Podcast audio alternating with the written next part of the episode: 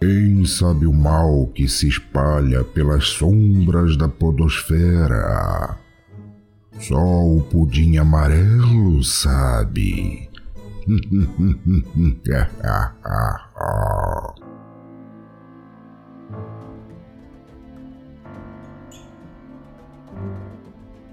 Em algum lugar, algo incrível está esperando para ser ouvido. E nós estaremos lá. Hoje é dia de Pudim Amarelo, um spin-off do Pudimcast apenas para tratar de mistérios e temas sobrenaturais. Eu sou a Cintia Pudim e hoje nós vamos ouvir, discutir e desvendar alguns dos sons mais misteriosos que rolam aí pela internet. E eu digo que nós vamos desvendar porque eu não vou fazer isso aqui sozinha não. Hoje eu tô com Léo Oliveira do Fermata Podcast. Olá, pessoas. Foi só pra tentar fazer um som assustador, mas não deu certo. Desculpa. Começando com o pé direito. Eu também estou com o William Vulto do Lugar Nenhum. Barulho sinistro é o que minha barriga faz quando eu tô com fome. É verdade. É verdade. Verdade. Vou botar no, no espectrograma isso daí. A barriga pedindo socorro. E eu estou com um convidado mais que especial, que é o Guilherme Silveira do Obscuridão Podcast. Boa noite a todos. Eu não confio no meu ouvido, definitivamente. Não é pra confiar mesmo. É pra isso que a gente tem espectrogramas também. Como nós chegamos nessa pauta? Tem muita coisa estranha acontecendo no planeta nos últimos tempos, mais que o normal. E os sons estranhos na atmosfera voltaram. E isso começou a me instigar a ir atrás de outros ruídos estranhos. Deu pra fazer meio que uma divisão de onde esses ruídos estão. Nós temos invasões de televisões, nós temos ruídos na terra, nós temos ruídos no ar e nós temos ruídos na água, e é sobre eles que nós vamos falar. Antes da gente entrar de cabeça, eu queria dizer que não vai entrar sons de fantasmas aqui. Ah, Poxa, a melhor coisa de fazer esse tipo de podcast é isso. Você vai tirar. porque eu sou traumatizada. Não, mentira. Também. Você não Mas quer enfim. ficar pegando esses sons na hora de editar, né? Ficar É cagada. horrível. Eu não sei como eu vou fazer pra editar esse podcast, mas ele vai sair. Não sei como, mas vai. Talvez eu só coloque na lista assim: olha, gente, clica aqui quando chegar nesse minuto, clica nesse outro aqui, porque tá difícil. Mas, na verdade, eu não quis colocar sons de fantasmas porque é muito difícil encontrar sons que sejam verdadeiros, digamos assim. Até mesmo esses sons que estão aqui na nossa pauta foram muito difíceis de rastrear. Alguns, claro, são famosos, como por exemplo o Bloop, todo mundo já ouviu falar, mas tem uns que, bicho, não, não dá. Deve ser coisa de gente com muito tempo livre, sabe? Que tá na internet só criando besteira. É que se, ima se imagem já é difícil de saber se é, se é a veracidade ou não, né? Imagina sons, que é muito mais fácil de reproduzir. Ainda mais se for de fantasma, por exemplo, né? Que já eram pessoas antes, então fazer a voz de um fantasma é bem simples. Fazer uma voz. Basicamente é fazer uma É, e voz. botar um reverb ali. Inclusive, pra você que ouviu este episódio até o final, nós vamos passar um tutorial de como fazer seus próprios sons assustadores pra vocês mandarem lá no grupinho do WhatsApp da família. Aposto que vocês vão fazer sucesso. E o primeiro caso era um caso que não ia entrar na pauta, mas pela importância dele nós resolvemos trazer, que é o Max Headroom. Vocês ouviram falar desse caso, gente? O incidente Max Headroom? Sim, eu já ouvi falar, é bem, bem assustador e bem interessante. Também. O vulto não, porque o vulto não gosta dessas coisas, Eu né? tô lembrando aqui agora. O vulto está lendo a pauta enquanto a gente grava, gente. É assim mesmo. Max Headroom, se ele não foi o primeiro caso de invasão de sinal televisivo, pelo menos ele é um dos mais famosos. Ele rolou ali no ano de 1987, quando um hacker ou alguma coisa parecida com isso dos anos 80 invadiu o sinal de duas emissoras de televisão em Chicago, nos Estados Unidos, e causou uma repercussão nacional. O que era o Max Headroom? Max Headroom, na verdade, foi uma série de televisão de ficção científica satírica. Isso aqui, gente, eu tirei da Wikipédia, beleza? Mas depois de ler a sinopse, eu cheguei à conclusão que eu vou precisar assistir porque eu não entendi nada do enredo. Basicamente, na história, tudo é controlado pelas televisões. Tudo. As televisões conseguem ler o pensamento das pessoas, as televisões elas manipulam os políticos, etc. Ok, beleza, mas eu não consigo ver como é que uma história dessas se sustentou por duas temporadas. Enfim, era uma série satírica. E o vídeo que foi ao ar era mais satírico ainda. Vocês vão ouvir um pedacinho dele agora, porque eu vou reunir coragem para colocar esse áudio aqui. Então, vocês podem ouvir aqui. He's a freaking nerd. I think Chuck Sim, cara, é meio bizarro. Essa, essa história é bem conhecida, assim, no- pra quem gosta desses mistérios, porque é muito bizarro. Eles estão num programa e do nada aparece um. É porque assim, eu até acho interessante puxar um, um, um background interessante de falar do som, né? A importância do som pra se construir a atenção. Inclusive, lá no meu podcast, a gente falou um pouco sobre isso no episódio, não lembro o número, mas porque, sei lá, Fermata Podcast, Horror na Música. É, é bem interessante porque a gente consegue usar frequências sonoras e coisas desse tipo para tentar trazer o, atenção para alguma coisa. Tanto que eu digo, se você pegar uma imagem que seja alegre e colocar ela com um som bizarro, ela vai virar uma imagem bizarra. Porque o som ele muda totalmente a concepção daquele todo, entendeu? Então, se você for, for reparar exatamente pelo vídeo do que acontece nessa invasão, teoricamente não tem nada demais, é até engraçado, na verdade. É cômico, assim, de um cara mascarado com um bagulho bizarro. Cara, é muito estranho. É, é só, é, mas chega a ser cômico, né? Só que com um som bizarro você fala, caralho, o que que é isso?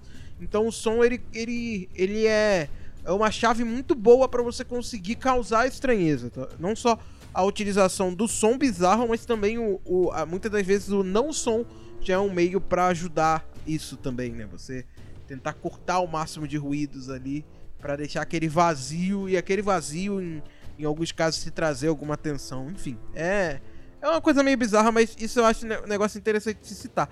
E cara, o som ele é só ele é incômodo desse vídeo, dessa dessa desse caso que ocorreu, mas como eu disse, eu acho mais engraçado do que incômodo, sacou? É porque o vídeo é muito bizarro. É, que é, é mais pela qualidade da, da invasão, né? Porque as imagens É, e é. o som são ruins, mas talvez porque, enfim, pela qualidade ali que conseguiram fazer pra invadir aquele canal, né? Justamente. Então aí Sim. causa estranheza justamente porque o som é esquisito, né? E ah, por causa de, do sinal chegar em baixa qualidade e tudo mais, aí acaba afetando e por que o som já não devia estar bom, então na hora de da invasão ficou pior ainda e ficou essa essa merda aí, mas que pra muitos pode ser assustador. Se você ouvir só o som é assustador, mas eu acho que o, o vídeo ele deixa mais engraçado. Enfim. Pois é. Qual o lance? O vídeo, na verdade, aparece uma pessoa fantasiada de Max Headroom e fazendo coisas aleatórias, dançando ou algo parecido, com um fundo meio distorcido. E apanhando com um matador de moscas, não é? Alguma coisa meio estúpida, sabe? Bizarro. É um vídeo estúpido. É, é estúpido. Mas o lance dele é que o som deixa assustador. Por É. isso que aqui você só está ouvindo o som, haha, porque nós somos espertos. Mas se você quiser depois dissociar, tirar essa, essa imagem mental que ficou do vídeo, você pode assistir sem o áudio. Não tem jump scare, não tem nada, é só o som assustador. Além do som distorcido, as coisas que são ditas durante a transmissão são sátiras referentes à série que gera satírica. Como, por exemplo, no vídeo, o Max Headroom aparece segurando uma lata de Pepsi enquanto ele faz uma referência ao slogan da Coca-Cola, da qual o Max Headroom era o garoto propaganda. É tipo como o CEO da Xiaomi apareceu postando do iPhone um dia desses? Pois é, é mais ou menos isso que acontece. Sim. Eu gosto de ver que as coisas só se reinventam com o tempo. E o que, é de, o que é, há de tão assustador nele, tirando o áudio, é que ninguém sabe de onde veio essa transmissão, como ela aconteceu, porque simplesmente os, os engenheiros não conseguiram pará-la a tempo, porque basicamente não tinha ninguém no estúdio. Dá pra ver como as pessoas estão preocupadas com, com o que estava sendo feito na TV nos anos 80, né? Quando eles chegaram para finalmente interromper, o sinal já tinha voltado ao normal. Embora haja-se muita especulação, ninguém sabe até hoje, sei lá, mais de 30 anos depois, ninguém sabe até hoje quem conseguiu invadir o sinal, como e principalmente por quê. É, sobre esse vídeo, assim, ah, quando eu vi ele a primeira vez, eu inicialmente achei ele muito estranho. Mas aí depois, pensando, depois de passar toda aquela estranheza, aqueles sons e imagens, até a câmera ela fica girando às vezes, né, e muda essas cenas. dá a entender que era só uma pessoa que podia fazer aquilo e acabou fazendo. Então, embora tenha até alguns comentários assim, de alguma crítica assim sobre alguma coisa, até mesmo a própria máscara que a pessoa tá usando, né, do Max Headroom, que essa série justamente que trazia esse tema que a televisão que controlava o mundo inteiro. Então parece haver alguma crítica ali, até. Porém, com as, as coisas acontecendo, as ações ali, virou um- uma comédia, assim. No fim, não, não. Aparentemente, pelo menos, não trazia tanto uma crítica assim. Eu acho que foi mais isso, embora a máscara tivesse um significado ali de, de alguma crítica a televisões, de alguma forma. Eu acho que era mais uma pessoa que podia fazer aquilo. E aí fez, assim, umas maluquices e tudo mais. E não É o durou. famoso hacker da zoeira, né? Tipo, É, ele, ele olhou assim. seu computador, em vez de roubar dados, ele só mostra de bagulho bizarro na tela para te assustar. Sim, ele descobriu que podia fazer isso, podia invadir, então ele resolveu fazer, né? Ocultando, ocultando o seu rosto e eu acho que até esse som estranho da voz talvez tenha sido alguma, alguma artimanha pra não perceberem de quem é a voz, por exemplo. E até mesmo no vídeo tem mais de uma, uma pessoa, né? Então, né, por exemplo, nessa parte em que ele fica apanhando com um mata-mosca ali, era uma outra pessoa vestida, acho que de. Tipo uma fantasia de empregada, eu acho, não é? E ficava batendo nele. Então tinha duas pessoas ali também. Então, eu não. Fetiche bizarro, né? É, eu acho que foi mais assim um, um teatrinho mesmo. Que nos causa estranheza justamente por causa dessas distorções todas que a gente comentou. Mas o que nós sabemos é que isso realmente existiu. Essa invasão aconteceu na década de 80, ela está documentada. Diferente, por exemplo, do incidente de Wyoming, que a gente vai falar um pouco mais lá pra frente.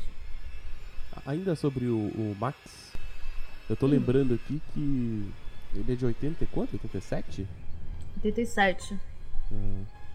Não, porque você falou que nessa série que passava, o pessoal, eles eram meio que controlados por TVs, não era isso? Uhum.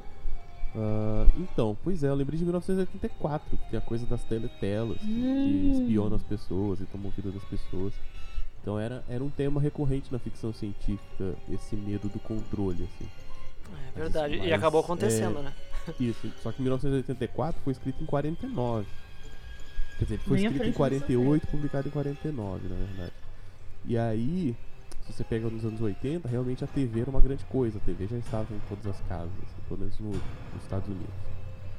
É. Então talvez a própria série já era um pouco uma sátira sobre essa coisa da TV estar em, so- em todas as casas. E aí o cara ainda mete um hack na TV pra tipo assim, olha. Olha como isso pode ser controlado por outra pessoa ainda, né? É, faz bastante sentido mesmo. Porque era, era uma nova tecnologia invadindo os lares. Então, tipo, o rádio já existia há muito tempo, né? E de certo todo mundo já tava mais de boa com isso. Agora. Acostumados às É, invasões de exato. E agora com a TV chegando, essa coisa tão estranha e alienígena visual, né? Justamente faz bastante sentido esse tentar causar esse medo. É, então, veredito é sátira da sátira. Faz sentido. É, eu, eu acho, eu acho engraçado que, tipo assim, ele foi só um hack que não foi pego, né? E a galera fala assim, ah, nunca descobriram quem foi. E aí vira um mistério. É. Fica, é porque a gente aqui é, é fatos desconhecidos, versão Foi você ZT, sabia. foi o ZT tudo. Como vocês falaram, pode ter sido alguém que fez porque conseguia fazer. De repente foi um vídeo que a pessoa fez em casa pra, sei lá, se Ah, é, divertir. gente, an- anos 80 era o auge do hack, hack da zoeira, né, cara? Exatamente. E aí, meio que na nessa vibe de. Não exatamente de invasão de televisão, mas vídeos bizarros, a gente chega no vídeo 11BX1371, que na minha cabeça é o nome do filho do Elon Musk. Me corrija se eu estiver errado. Caralho. Tá bom. Brincadeira, gente, eu sei que eu tô errada, mas o nome dele é quase isso, acho até que é uma homenagem. O 11BX1371 é um vídeo que eu nunca tinha ouvido falar. O Léo me falou e eu queria muito que ele contasse sobre esse vídeo. Que esse sim é um vídeo bizarro, com áudio bizarro, com uma história bizarra, é tudo bizarro nele. Então, cara, eu, eu sei disso porque na época que aconteceu mais ou menos ali, eu, eu era. Eu tenho um passado sombrio, né? Todo mundo tem. Eu já fui youtuber um dia. E daí, Caraca! Revelações! e, e daí, nesse meu antigo passado sombrio, eu gravei um vídeo falando sobre esse caso, né? Que eu tinha um canal lá que eu falava sobre qualquer coisa. E eu falei sobre esse caso. Que foi um, um viral que surgiu no- nos fóruns na, na internet, né? E esse viral basicamente é, é um vídeo bizarro onde tem um cara com, com uma capa, né? Com aquelas roupas tipo de monge, sabe? Aquelas coisas toda coberta assim, com braços longos, assim, tipo, bagulho abertão, entendeu? Na camisa. E com uma máscara bizarra que parece bastante com as máscaras usadas na época da gripe. Eu ia falar gripe espanhola, não, mas não é gripe espanhola. É na peste negra, a peste bubônica. Na peste negra, isso mesmo. Peste bubônica, isso daí. A máscara é usada na peste bubônica, aquela máscara grandona, assim, na frente e tal. E esse vídeo, ele tem várias referências bizarras, além de um som extremamente sinistro e assustador. O cara fica... Durante o vídeo, ele bota, faz símbolos com a mão, assim, meio bizarro. Aparece várias coisinhas no canto da tela, é, é, que são mensagens, claramente mensagens para ser desvendadas e tal. E é basicamente um vídeo puzzle, entendeu? E no meio desse vídeo puzzle tem um som, uns sons muito bizarros que são ruídos que você. O, o ouvinte vai estar ouvindo agora? Som? Vai, vai ouvir agora pra se assustar, que nem eu me assustei.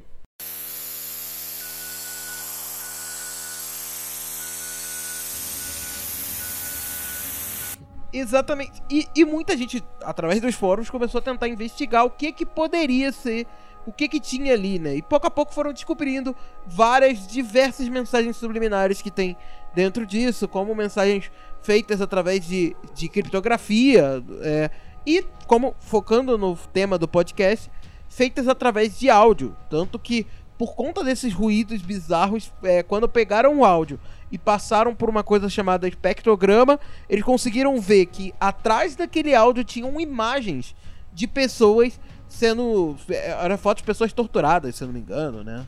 Uma mulher, alguma coisa assim, não era? Uhum. Sim, uma mulher torturada.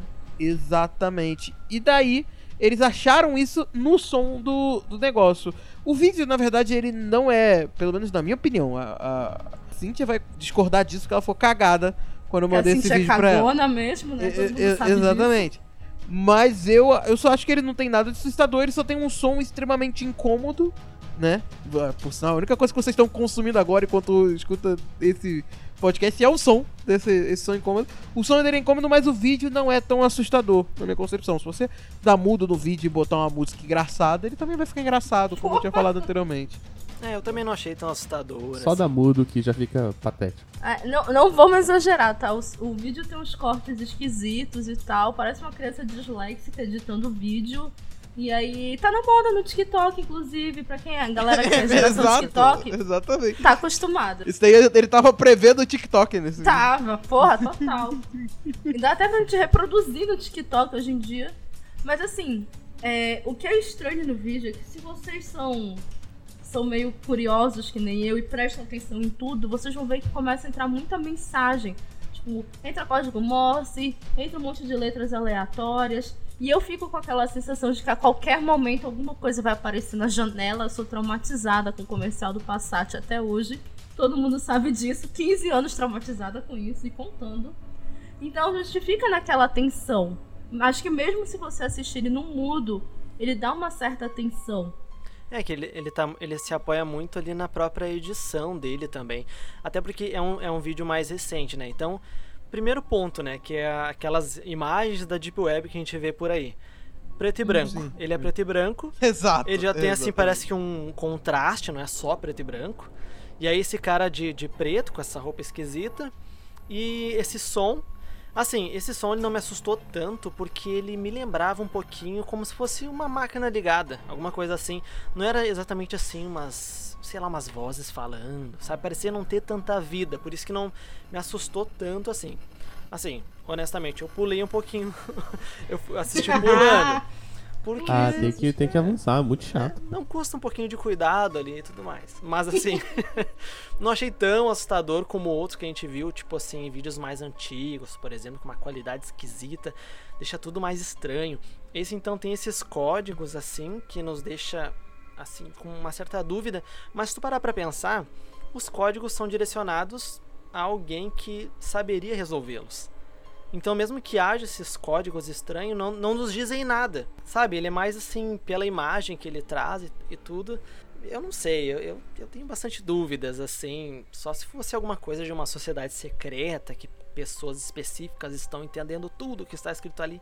Mas o vídeo em si, eu não sei. Ele tem muito essa cara aí, que nem eu falei do preto e branco ali, que já é feito pra assustar. E até falando um pouco mais pra quem não sabe o que, que seria espectrograma, é, quando você fala, né, na, na waveform, que é tipo a fala do. Quando você grava um áudio do computador, ele faz uma movimentação lá e tem como você transformar esses sinais digitais em sinais de calor.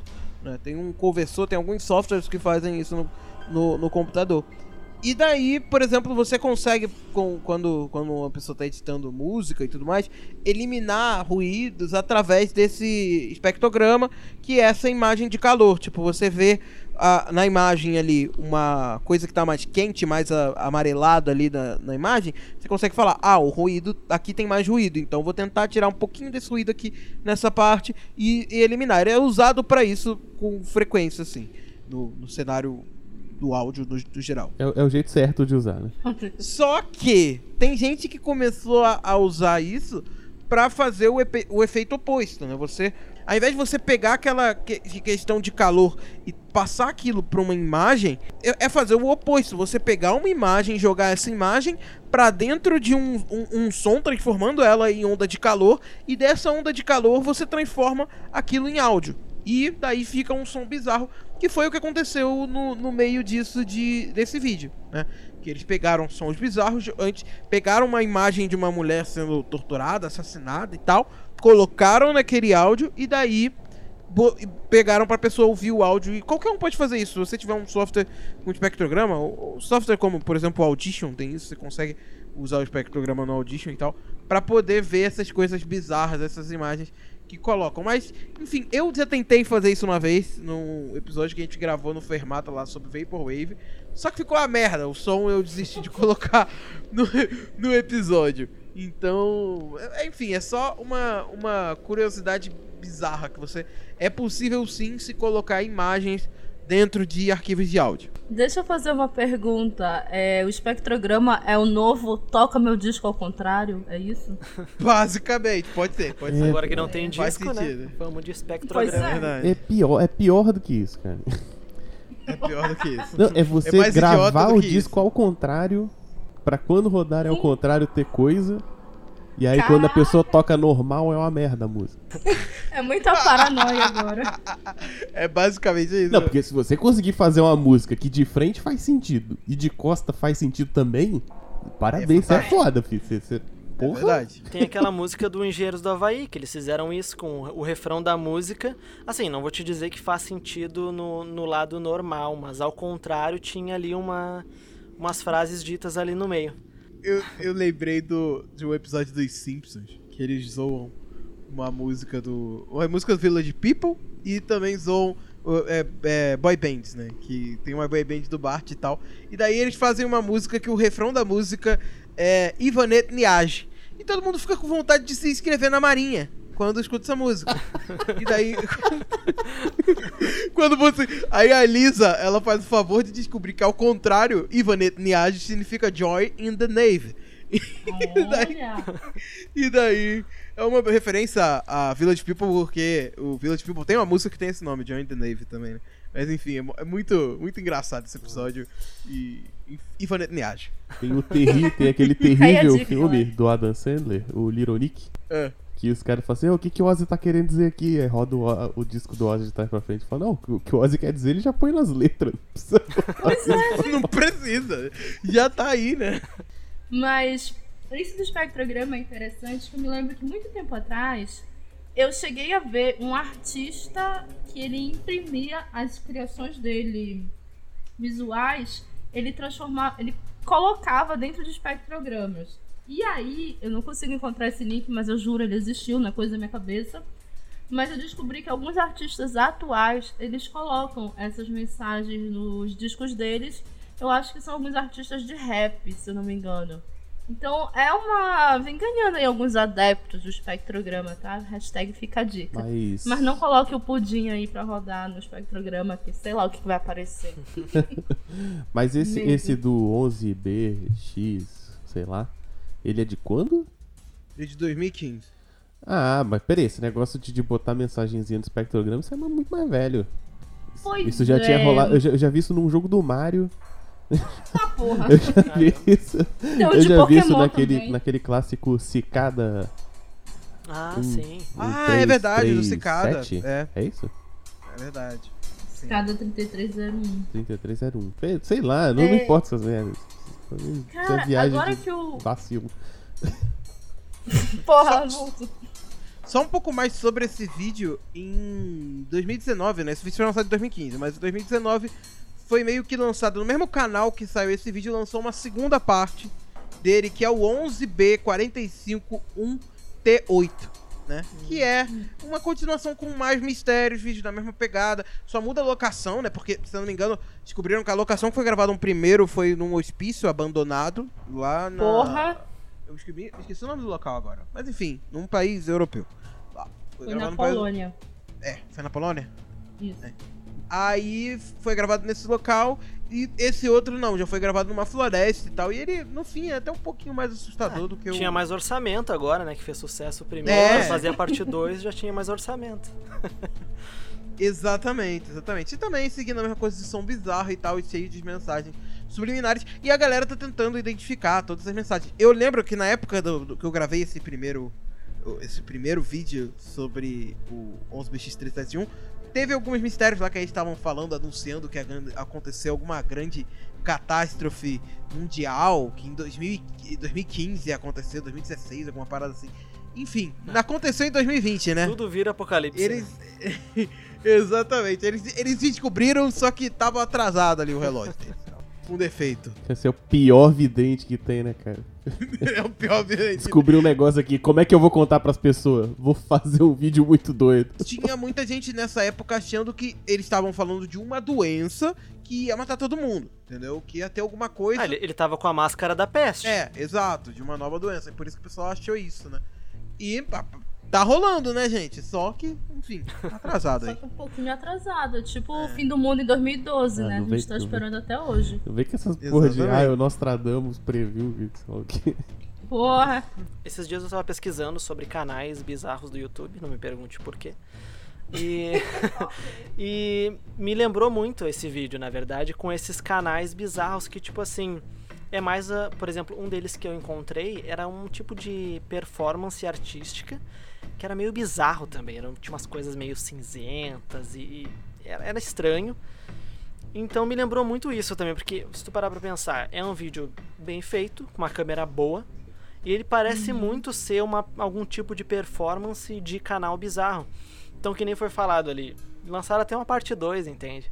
Então, pra mim, me parece muito isso. Ser um tipo de performance de terror, de, de ah, curtinho, um vídeo curto mesmo, que tem mais esse sentido mesmo, só por uma questão artística. Os canais bizarros eu já encontrei uns por aí na. Enfim, também não, não me perguntem por que, que eu tava vendo. Quando vê, chega pra nós. Eu não tenho, não tenho, a gente não tem culpa de né? nada. Tava em casa, quieta, me mandaram ver aí, pronto, a gente é tragado por esse redemoinho. Mas tem uma galera que realmente diz que é arte e faz essas performances e gosta de gravar. Só que tem um canal especificamente que eu não vou lembrar qual é, porque eu fiquei muito aterrorizada com ele, que é um maluco que ele transmite 24 horas por dia coisas estranhas. É um canal que tá ao vivo, cara. Tipo, no YouTube, ele tá o tempo todo transmitindo coisas bizarras. O Vulto me lembrou, nesse lance de espectrograma e tudo mais, alguns anos atrás, se vocês têm mais ou menos a minha faixa etária, que não importa qual é, e vocês jogaram Pokémon no Game Boy, etc., vocês devem lembrar que Lavender Town também rolou uma creepypasta, né? Que a galera dizia que a música de Lavender Town, de não vou lembrar qual a versão de Pokémon, mas de um dos jogos de Pokémon, ela era muito assustadora. E aí, diziam que quando jogavam essa música pro espectrograma, aparecia um fantasma. Vocês lembram dessa história? Eu conheço, eu já conheci essa, essa história. Não, não conheci. Até que mudaram depois, né, o visual e os sons Sim. do jogo, porque supostamente tinha essa, essa questão assom assombrada, não sei. Pois é. O que será que é verdade? Vindo da Nintendo, eu acredito em absolutamente tudo, porque a Nintendo, ela já tem essa fama de colocar coisas meio que de terror em jogos tipo de boas. Cara, até falando um pouco sobre questão de som desse, se baseando no segundo vídeo desse do 11, sei lá o que, é tem uma coisa interessante que no, no, segundo vídeo eu tava ouvindo aqui agora e me toquei, que ele, ele realmente é feito para causar incômodo, é o como que você consegue utilizar o som para causar incômodo. Eu ouvindo aqui, tem uma parte dos vídeos que ele, ele bota. Ele trabalha muito com a divisão do áudio, né? De botar o ruído em, em determinado lado do fone e tudo mais. E tem às vezes que ele usa muito, frequências muito graves ou muito agudas. Existem algumas frequências específicas que por conta da, da qualidade dele, né, até uh, explicando um pouco sobre isso, o grave e agudo tem tá relacionado à quantidade de vibração de ondas no, no ar, né? Enfim, de ondas, vibração de ondas no geral. E se a vibração for mais baixa, ele gera uma frequência mais grave. Algumas delas a gente não consegue nem ouvir. E quando você usa uma frequência muito grave, e tem momentos que ele usa frequência muito grave e muito aguda ao mesmo tempo, aquele som, ele por ser. É, é por, por aquela frequência causar esse incômodo naturalmente na gente, ele acaba traumatizando, assim, gerando uma sensação ruim. E, e, é o que aconteceu, tipo, comigo agora. Eu tava ouvindo, ouvi o som se repetindo, né? Que ficava um que um tiro, assim, se repetindo direto. E ele ia mudando frequências, ia tocando frequências graves e agudas ao mesmo tempo no fone de ouvido. E isso dá uma sensação, tipo, caraca, que coisa. Ah, sabe? Não é gostoso de se ouvir. Por conta disso, ele já gera esse incômodo. Então tem uma certa explicação científica o porquê sentir um incômodo ao ver esse tipo de vídeo ou ao ouvir esse tipo de som, entendeu? Faz bastante sentido. Essa é uma explicação que é dada pro incidente de Wyoming. O que eu acho interessante também nessa história do 11BX1371 é que ele ninguém sabe direito como ele surgiu. O cara que popularizou ele, ele na verdade escreve para um site chamado Gadgets, gadgets com zz no final.com no início de 2015 ele disse que ele recebeu um DVD esquisito lá que tinha um código e quando ele abriu tinha esse vídeo. Só que plot twist, um maluco de um outro canal do YouTube já tinha postado o mesmo vídeo antes e disse que o cara do gadget estava mentindo. E aí troca a farpa daqui, troca a farpa dali, vem um outro cara que diz que foi ele que fez, tanto é que ele lança o segundo vídeo. Se é verdadeiro ou não, não sabemos. Mas existem diferenças do primeiro pro segundo vídeo. Dizem que a capa dele tá diferente e a resposta que ele dá é porque ele finalmente conseguiu fazer a capa do jeito que ele queria. Ok, vamos aceitar que essa é uma resposta que vale a pena. O cara realmente tinha mais orçamento. Mas me parece que ele chegou a lançar um terceiro vídeo já com um cunho mais político.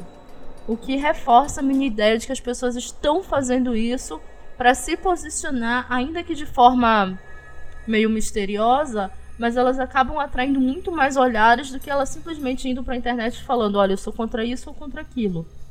O 11BX, ele foi tratado como uma ameaça de bioterrorismo por conta da, da máscara da peste negra e também por conter as coordenadas da Casa Branca, né? Nossa, tinha esquecido disso das coordenadas, é verdade. E isso não é tudo. Ele cita nos textos codificados a águia do ocidente está pegando fogo, ou alguma coisa assim, que faz referência direta aos Estados Unidos.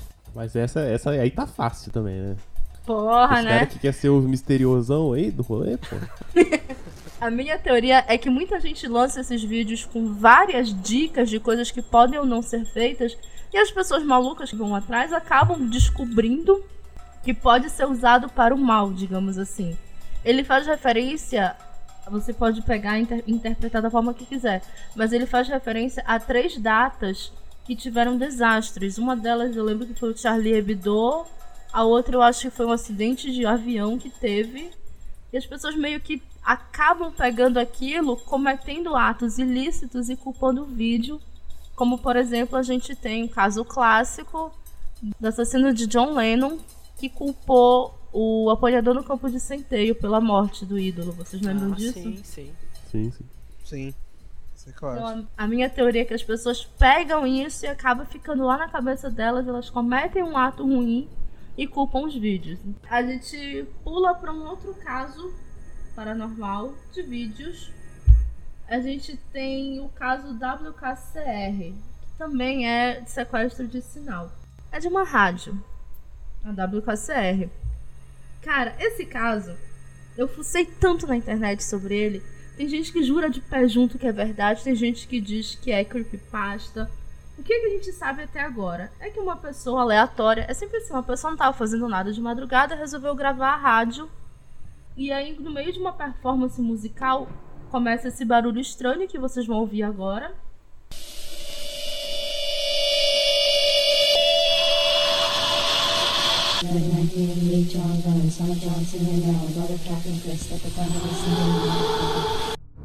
E após isso, tipo, após muitos barulhos estranhos, que eu não vou colocar tudo aqui, senão esse episódio vai ficar com duas horas, começa uma voz de uma mulher recitando nomes e datas. Descobriu-se depois que isso, na verdade, era um obituário. E um dos nomes citados é o de Frank Oppenheimer, que talvez você já tenha ouvido, porque ele é basicamente o pai da bomba atômica. E ela cita a data de morte dele e cita outras datas. E aí, ok, estranho, bizarro.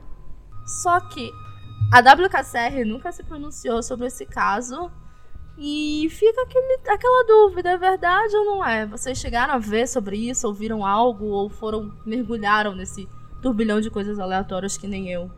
Ou nem isso? Não, eu até nem conheci esse caso. Até precisar gravar. Eu só li as figuras.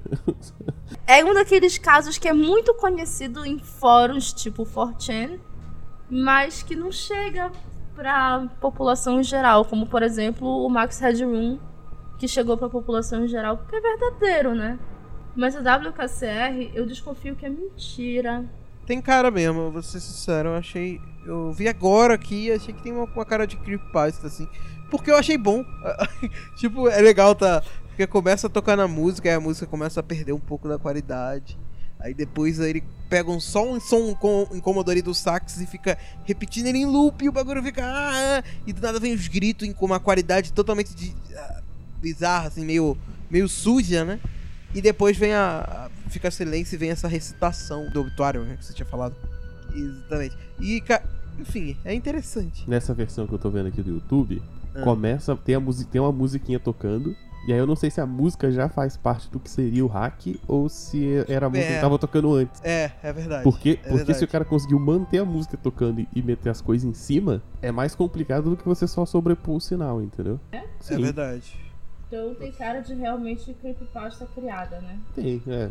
Tem, tem uma cara de creepypasta mesmo. E aí você tem que ver se. É, foi uma invasão com muita qualidade, né? Não, então É. não pode. Aí tem que ver se tem um registro da invasão também, né?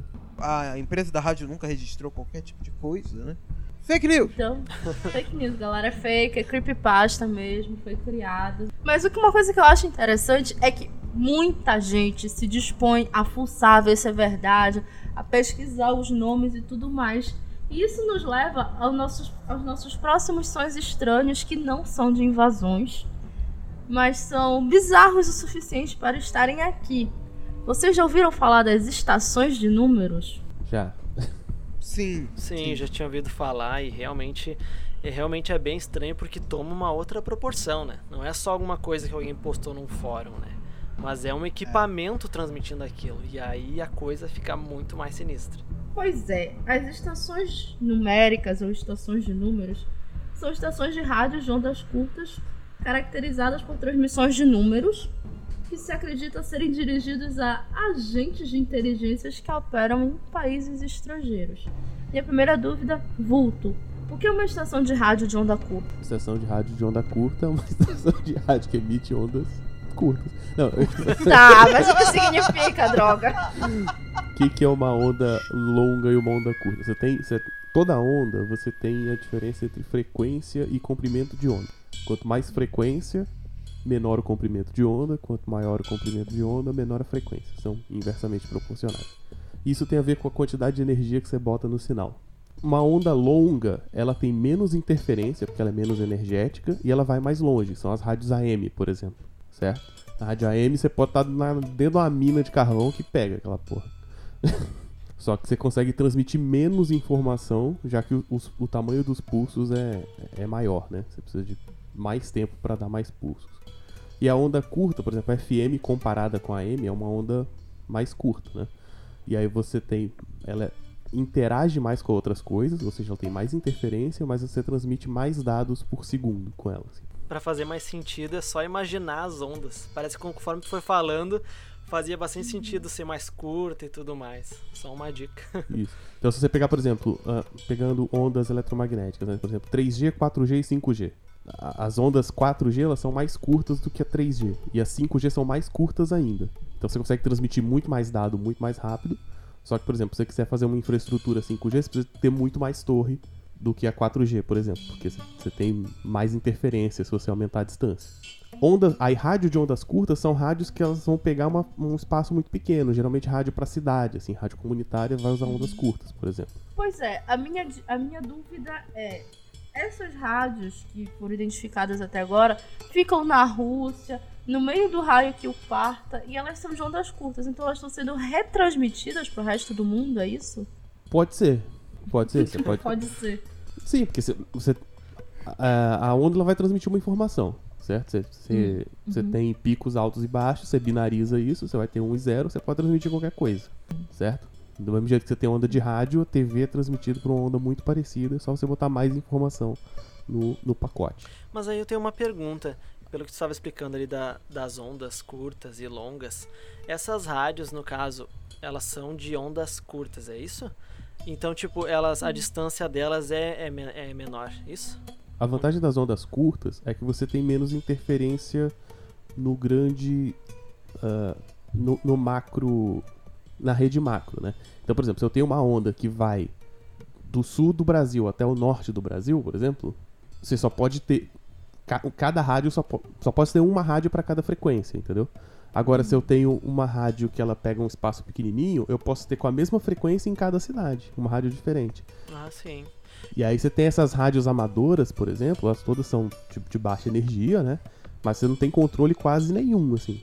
É quase impossível você controlar estatalmente.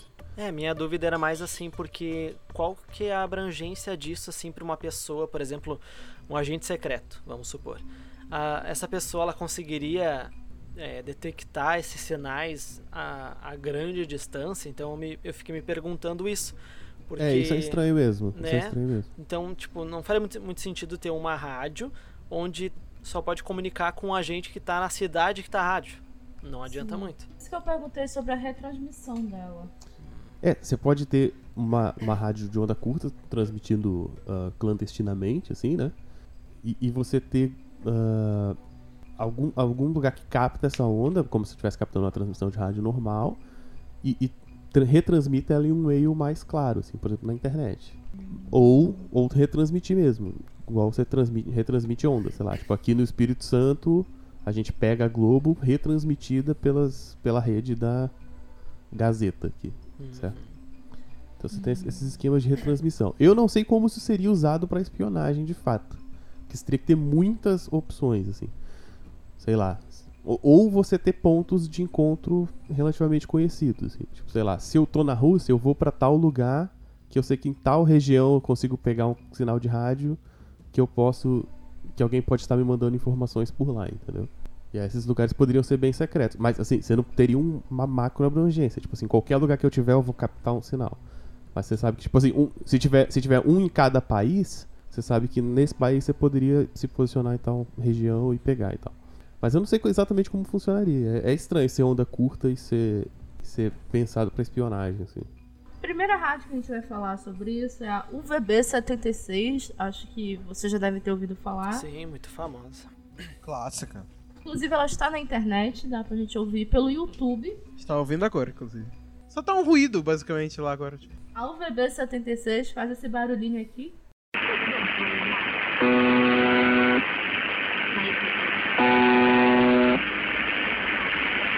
Atualmente ela é chamada de MDZHB.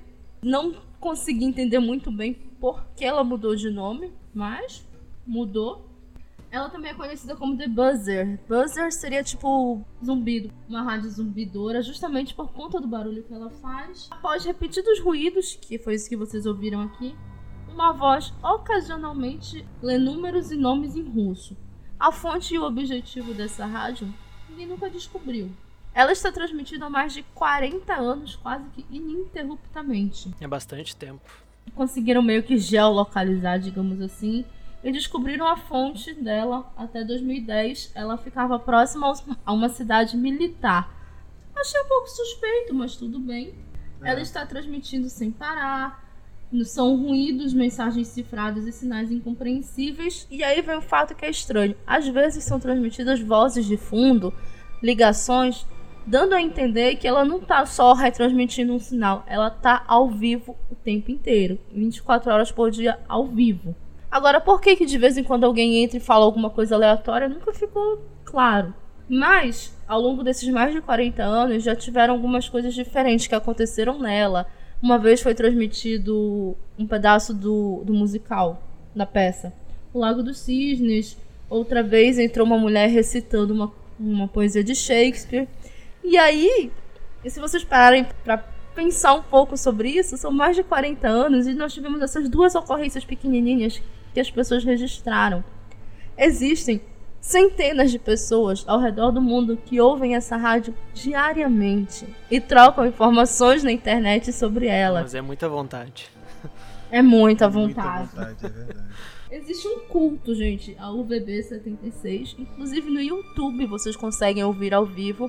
Ela tem um site que não é oficial, porque ninguém sabe por que, que ela existe até hoje. Mas ela tem um site que retransmite. E as pessoas captam isso, gravam e jogam pra internet. Olha, isso aqui eu peguei do dia X, era assim, assim, assado. O que vocês acham que é? E maluco, é uma coisa fora de série. Tem muito maluco na internet, né, gente? Tem É. muita gente desocupada também. É. Principalmente. é. Mas é assim que a internet se sustenta. Gente à toa. Olha a gente aqui, né? A gente já tá dormindo, tá capinando um áudio, tá gravando um podcast, olha aí. Algumas teorias para essas rádios, especificamente para o UVB, são na, na verdade, é que ela está transmitindo códigos para espiões, que ok, é uma teoria super aceita. Embora 40 anos fazendo isso é um pouco de exagero de tempo. Também existe uma teoria que diz que a rádio está fazendo testes na ionosfera para confirmar que os outros operadores de rádio estão em alerta.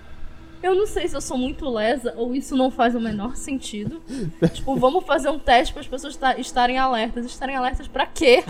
Não sei. É só pra ver, assim, em algum momento eu vou e falo um negócio só pra ver se tem alguém prestando atenção, tá ligado? Pois É, é. eu até, já, eu, eu até já ouvi teorias assim de que, tipo, existem pessoas que são pré-programadas. Tipo o Soldado Invernal, sabe? No, isso é legal, hein? Que aí eles, é, tipo assim, tu fala umas palavras e acorda alguma coisa na pessoa. Acho que tem até um filme sobre isso, que fala... É, agen- agentes dormentes. É, tem uma palavra que fala, agora não tá me, não tá me vindo a palavra na cabeça. E aí acorda esses agentes ah, matadores ou algo assim. Então, claro, não faz tanto sentido, mas é uma teoria interessante, né? Pra quem tá ouvindo, mas. Mas justamente, é difícil também de medir, por exemplo, quem é que tá ouvindo naquele momento, né? Eu sei lá, eu ouvi poucas vezes essa rádio, não fico o dia inteiro ouvindo. Mas. É. Mas é muito estranho, é muito, muito estranho. É isso que faz a rádio ser tão popular, apesar de não fazer o menor sentido. A teoria, a última teoria que eu vi relacionada a isso, e que pra mim faz sentido, é que ela tá transmitindo até hoje pra meio que ocupar, digamos assim, aquela frequência até que ela seja realmente necessária, ou até que ela seja novamente necessária. Porque nesses mais de 40 anos ninguém conseguiu descobrir pra que, que ela existe. Mas o que se tem de concreto é que ela transmite códigos. Só que chave criptográfica, né? A gente não consegue traduzir só. A gente não consegue descobrir o que está sendo passado só anotando num caderninho sem ter a chave. Vulto, Oi. te desafio. Ah, não. Descobre lá o que tá acontecendo. Nossa senhora, pra descobrir. Cara, pra você descriptografar coisa no idioma que você não fala, é, um- é mais difícil ainda. É difícil, é complicado. É, nova- Imagina. novamente é o tipo de coisa que só pode. Acho que, eu acho que só pode ser interpretado por quem é específico para aquilo, né? Eu acho que só essa pessoa tem esses, esses códigos para entender o que, que a rádio tá passando. Eu acho que é mais nesse sentido, é que nem a questão do, do, do primeiro vídeo que a gente comentou.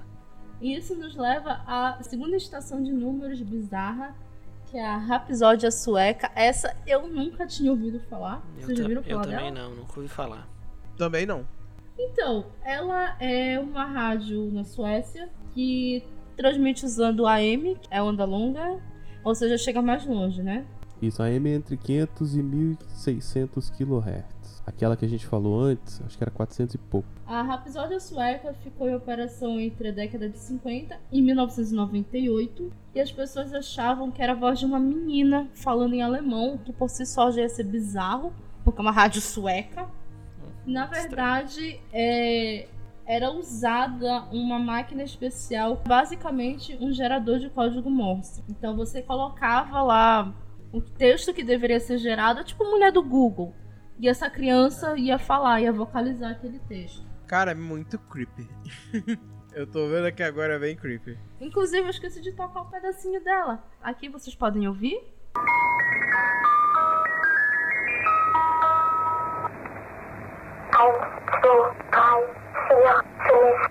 Após a dissolução da União Soviética, ela cessou as suas operações, né?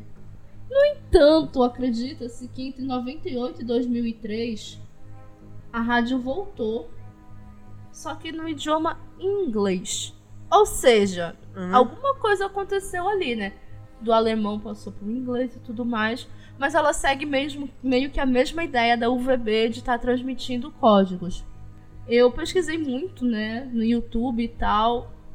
Pelo que eu entendi, a música usada parece música de carrinho de sorvete que a gente vê nesses filmes americanos, que isso não existe na vida real, cara, é só em filme.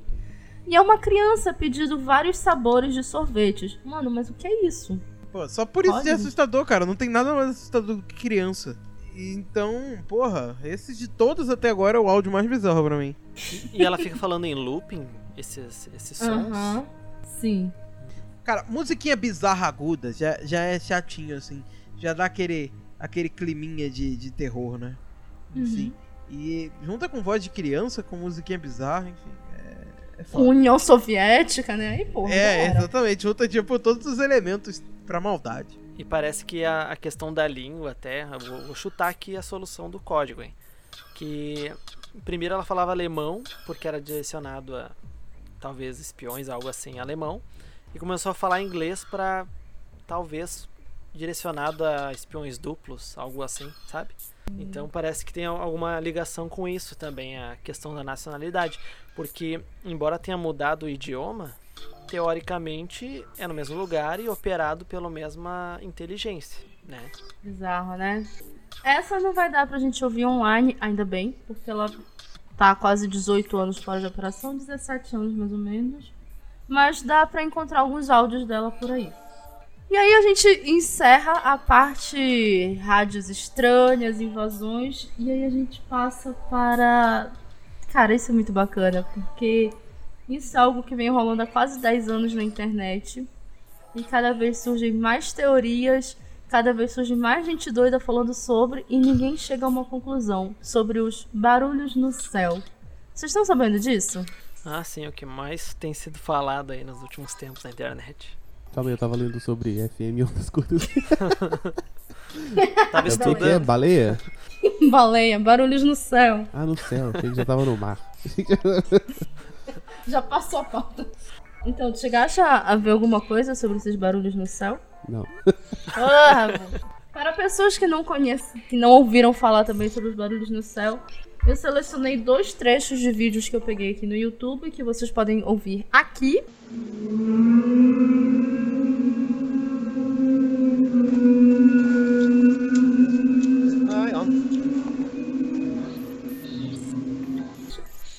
E mais esse outro trecho aqui.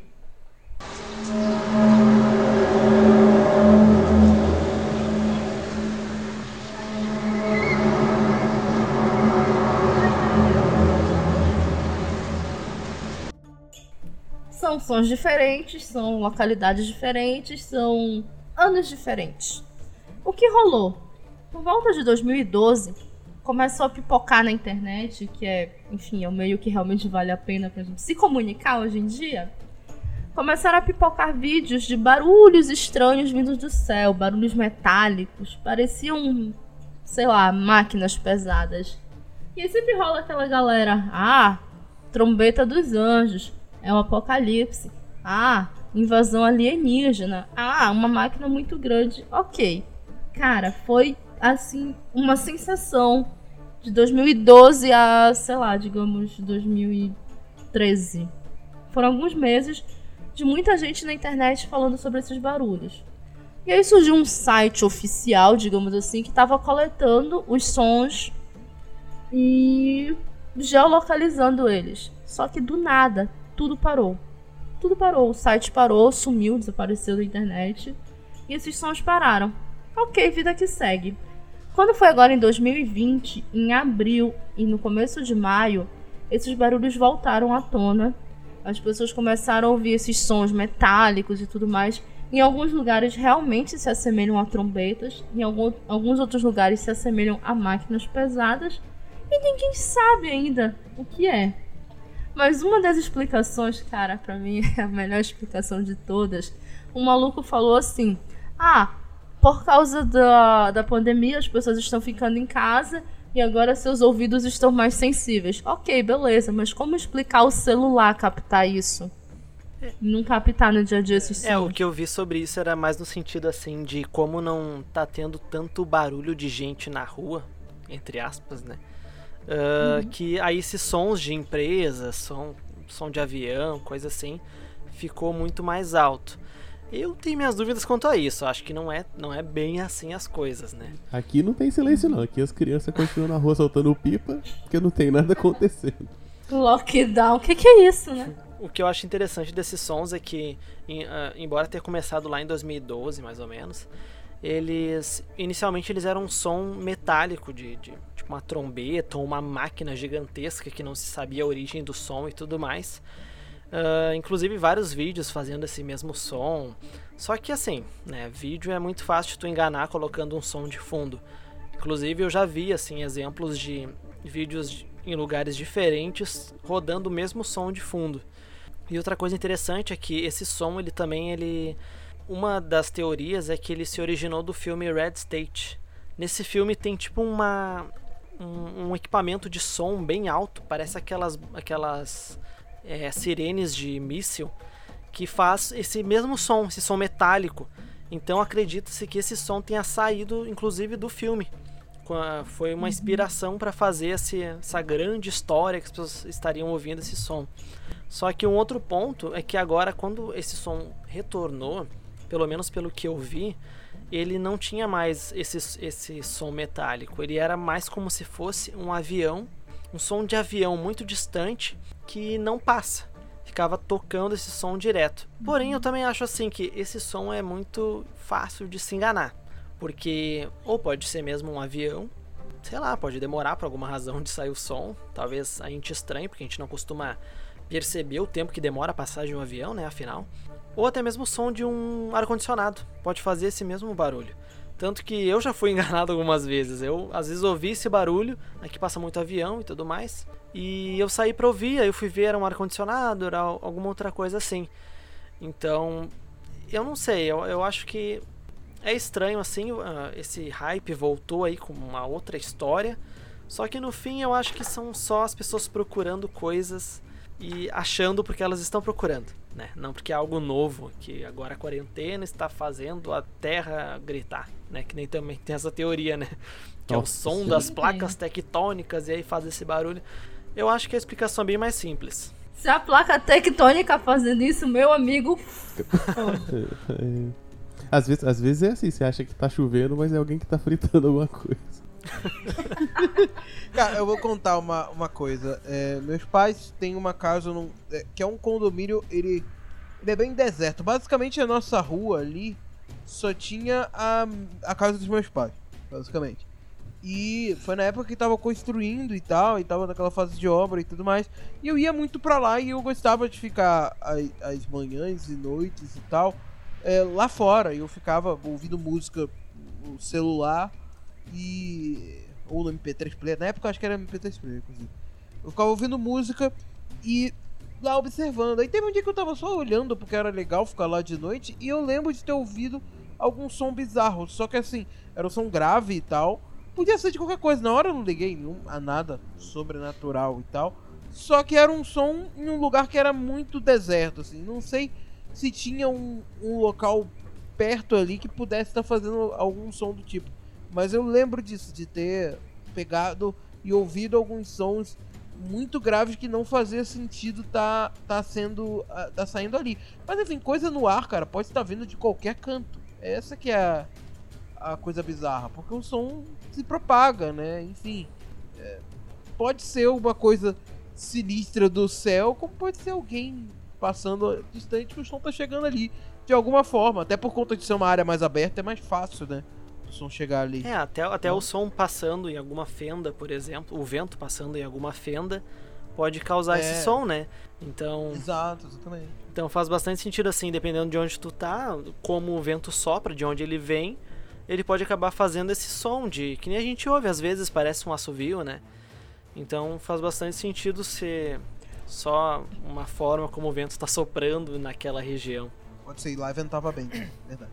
Pois é, essa seria uma história que eu totalmente ignoraria, porque pra mim, sei lá, é gente que tá criando, que não tá fazendo nada. Ah, eu tava vendo um Porém- vídeo aqui e não acontece nada. Pois é, eu sempre fico com medo desses vídeos, por isso que eu vou pulando ele, que é pra ver se não aparece a menina do exorcista te assustando no final. Tá vendo? É o trauma do comercial do Passat. É, então. eu super passaria por cima desses sons se eu não tivesse ouvido isso. Opa! E aí vem. Quando eu tava fazendo essa pauta, eu fiquei até na dúvida se eu falaria ou não sobre isso, porque, sei lá, as pessoas podem achar que eu tô querendo inventar ou algo do gênero. Mas, assim, na época que estavam rolando esses sons, eu cheguei a ouvir quando eu ainda morava com a minha mãe e com a minha avó. E, cara, era um barulho metálico muito alto. E assim, eu, tipo, super entenderia que era uma histeria. Poderia ser histeria. Poderia ser porque eu já tinha ouvido falar sobre isso e eu estivesse al- alucinando, sei lá. Só que a minha avó também ouviu. Quando a gente ouviu aquele barulho, eu fiquei assim, caraca, já, vi, já li sobre isso. Não é possível que, te- que eu esteja passando por isso. Terminou o barulho, eu, vó, a senhora ouviu? Aí a vovó, ouvi. A senhora sabe o que é? Não, mas parecia uma máquina, né? Aí ela, é, deve ser um avião. Pois é, vó, só que não tem nenhum avião aqui no céu, sabe? Não tá passando nada por aqui. Mas ok, deixei registrado pra mim. Hoje em dia, eu não tenho mais como perguntar pra minha avó se ela lembra disso, porque a minha avó tem Alzheimer. Que conveniente essa história. Conveniente, né? Pô, é. Sacanagem, eu amo minha avó, gente. Fala isso dela. Mas assim, é sério, a gente ouviu e eu, tipo, super entenderia que pudesse ser histeria se a minha avó não tivesse ouvido também. Então, é, é uma história para a qual eu olho com certo carinho. Existe a, a teoria que, na verdade, são gases escapando da atmosfera, etc. Fico um pouco preocupada de pra onde esses gases estão indo, de onde eles estão vindo, que gases são esses. Isso daí eu entendo de ficar com gases e soltar um barulho sinistro. Eu entendo muito Todos bem. entendemos. É o peido de Gaia aí. Eu ouvi que também podem ser espécies de terremotos no espaço. Meu pai, É, terremoto no aí, aí, espaço, aí, né? aí, um espaço pouquinho, né, morto. cara? Aí as placas tectônicas do céu, né? Espaço-moto é um tremor do Espaço campo moto. magnético da Terra. Existe isso que é o pior, cara. Espaço moto é maravilhoso. Eu também fiquei horrorizada com o nome. Enfim. Mas é tipo terremoto, só que no espaço. Um espaço-moto. Ah. Em inglês fica melhor, que é Sky Cake o nome. Eu tenho uma pergunta sobre o som que tu ouviu. ahn, Mas assim, esse som ele era a versão de 2012 ou a versão de 2020? Ah. Tipo assim, ele era, ele era aquele som metálico ou era uma coisa mais tipo um avião? Era um som metálico, parecia uma máquina mecânica extremamente grande fazendo barulho. Mas era constante os sons ou ele parava e aumentava e diminuía? Era constante. E não era avião, porra. Tem aeroporto na minha cidade. Eu sei o barulho de um avião. Não era um avião. Não tinha nada no Mas era, céu. mas era o quê? Tipo um Era metálico que você fala, tipo que um cortador de grama. Seria mais uma máquina, eu acho, com engrenagens, né? É. Fazendo aquele som alto. Sim. É, eu gostaria que alguém achasse uma solução pra isso. Achasse a resposta do porquê isso tá acontecendo. Porque já tem uns anos que isso tá acontecendo. Cê- o pessoal esquece que Hum. podem ser várias coisas diferentes, né? Cara, porque, tipo assim, ó, vou ver, ah, você ouviu um negócio que parece uma máquina, o outro ouviu um negócio que parece um, espaçomoto. Mas todo mundo quer achar o mesmo Porra. motivo. Tipo assim, a única coisa que faz barulhos estranhos no céu. Ah, Podem não, ser os né? Vogons também, né? Pode ser os jogos. Eu tô torcendo pra que seja. Porra, quem dera. E quando, e quando teve esse som, tu sabia de, de onde ele vinha ou ele era um som também assim inconstante na sua posição? Então, eu tava, cara, eu lembro que eu tava fazendo, só não lembro a roupa que eu tava usando, mas eu lembro que eu tava fazendo. É, a vovó tava sentada numa cadeira na porta, de, na porta da cozinha, que dá pro quintal. Eu tava do lado de fora, eu comecei a ouvir o barulho, instintivamente olhei pro céu. Cheguei perto da vovó, vó, tá ouvindo? Tô. A gente ficou em silêncio ouvindo aquele barulho de uma máquina gigantesca e Cara, assim, ele começou do nada e ele terminou do nada. Ele não foi diminuindo o volume. Da feita que ele começou, ele terminou no mesmo volume. Então, não sei, é- era bizarro. Muito bizarro. Até por ele parar do nada, assim, dá pra ver que não é como se fosse uma- um, um caminhão andando, por exemplo, né? Que vai diminuindo Aham. o volume. Então ele cortar o volume, assim, o, o som do nada, é realmente bem Uhum. esquisito. É estranho, é verdade. Talvez ele tenha diminuído aos poucos, isso não sei, cara. Assim, faz uns anos isso, mas eu tenho certeza absoluta que ele não foi diminuindo até sumir. Ele sumiu. Pode ter diminuído um pouco o volume? Pode, mas eu não fui ouvindo ele sumindo. Bizarro, eu espero uma explicação sobre isso. Alô, cientistas, por favor, vamos trabalhar um pouco mais, porque eu estou curiosa desde 2012, 2013. Não vou conseguir lembrar o exato ano disso. Mas tem um som. Aham, esse, esse com certeza todo mundo conhece, o Bloop. Vocês ouviram falar do Bloop? Já, já ouvi falar. Loop é um crasso. Então vamos falar rapidamente. O Bloop foi um som captado em 1997 por microfones que estão no oceano. E basicamente é esse som bem aqui, ó. Vocês conseguiram ouvir um barulho de um bloopzinho? Como se fosse uma bolha de ar ou alguma coisa assim? Pois é, seria tipo uma bolha de ar no oceano. Só que esse barulho foi extremamente alto. Ele conseguiu ser captado num espaço de. num raio de 5 mil quilômetros. E ele tem um perfil de ser um som orgânico. Parece que foi feito por algum animal. Só que esse perfil de som seria para um animal dezenas de vezes maior que a baleia azul, que é tipo o maior animal do oceano. E aí, por muitos anos, ficou-se, afinal, o que é o bloop, o que é o bloop, o que é esse som. E o fato dele ter uma localização parecida com a da cidade de Hilé, Haili, Helie, como vocês quiserem chamar, que é a cidade que Lovecraft criou, e onde Cthulhu está dormindo, esperando as estrelas se alinharem e ele poder acabar com o mundo. Então, claro, os teóricos da conspiração e os fãs de Lovecraft já achavam que era o fim do mundo, que era Cthulhu saindo, acordando e tal, derrubando tudo, só que isso foi em 97. A explicação mais aceita pra isso é que era um ponta de um iceberg relando, assim, no chão. Mas caralho, 5 mil quilômetros de distância? De que tamanho era esse iceberg? Era a Antártida inteira? Ah, mas dá um barulhão, né, bicho? É. É. Cara, mas eu vou, eu vou dizer uma coisa. Eu vou dizer uma coisa. Se tem um, um lugar que me dá medo com o que, que pode ter lá, é o fundo do mar. Então, não duvido que seja alguma criatura que a gente não descobriu, porque simplesmente não dá pra gente descobrir o fundo do mar inteiro. Sei lá. O, o Vulto deve saber me dizer melhor um pouco disso. Você você teve um episódio do, do Observador sobre isso, não teve? Teve, sobre monstros marinhos. Eu aprendi lá. Que não dá, cara. Não dá pra saber. É, é brabo. Tem, tem uns bichos muito brabos lá. Tem uns bichos muito sinistros e a gente não descobriu todos. Tem muito pra descobrir. Então pode ser um desses bichos que tá lá escondido no oceano. Sei lá. Enfim. É o monstro, é o capeta. dizer. Ou Cthulhu. É o Cthulhu, exatamente. É, é o. Ah, é que o mar, o mar é muito grande, então é muito difícil de mapear tudo isso. E se tu parar pra pensar, existem animais que até pouco tempo era, eram monstros marinhos. Por exemplo, a lula gigante. É uma criatura muito assustadora, ela é maior que um carro. E até pouco tempo pensava-se que não existia, né? Então poucas vezes ela foi observada porque poucas vezes ela vinha para a superfície. Então assim, ter uma criatura enorme de grande que faz esse som, eu acho possível, porque o mar é muito grande, tem muitos espaços e buracos para criaturas horripilantes. Mas faz bastante sentido também ser um iceberg arrastando ali no fundo do mar. Mas não sei, né? Fica aí a dúvida como não aconteceu de novo esse mesmo som, algo assim. Também é um ponto que coloca em xeque se era de fato alguma criatura. É, eu não entendo de, de som de bicho, mas eu não sei de onde veio essa informação de que o som parece uma vocalização, algo assim. Quer dizer, eu não tenho uma análise espectrográfica aqui pra ver, mas O que foi dito pelo NOAA seria tipo o observatório do oceano, é que é o perfil de um som orgânico. É, até porque é um, é um- é- esse som ele é que nem tu comentou, parece umas bolhas, né? Então é um som, como é que eu posso dizer, ele fica se repetindo, né? É mais fácil ser um bicho menor e mais barulhento do que um bicho muito maiorzão.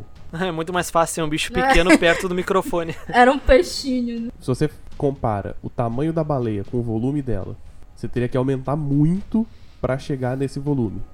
Que é mais ou menos a comparação que o cara faz no texto aqui, certo? Então, aí, mas você teria um, bichão que seria muito fácil de ver. Então você poderia ter um bicho menor, e aí você aumenta a escala dele um pouco. E aí você chegaria nesse volume sem precisar ser um puta monstrão do caralho. Poderia ser um camarão pistola gigante. É, Camarão faz estalo. sentido, né? Gostei, gostei. Vou dar um voto de confiança pro Vulto. Vou acreditar nessa teoria. Mas aí, Vulto, vamos ver. Como é que tu explicas o upsweep?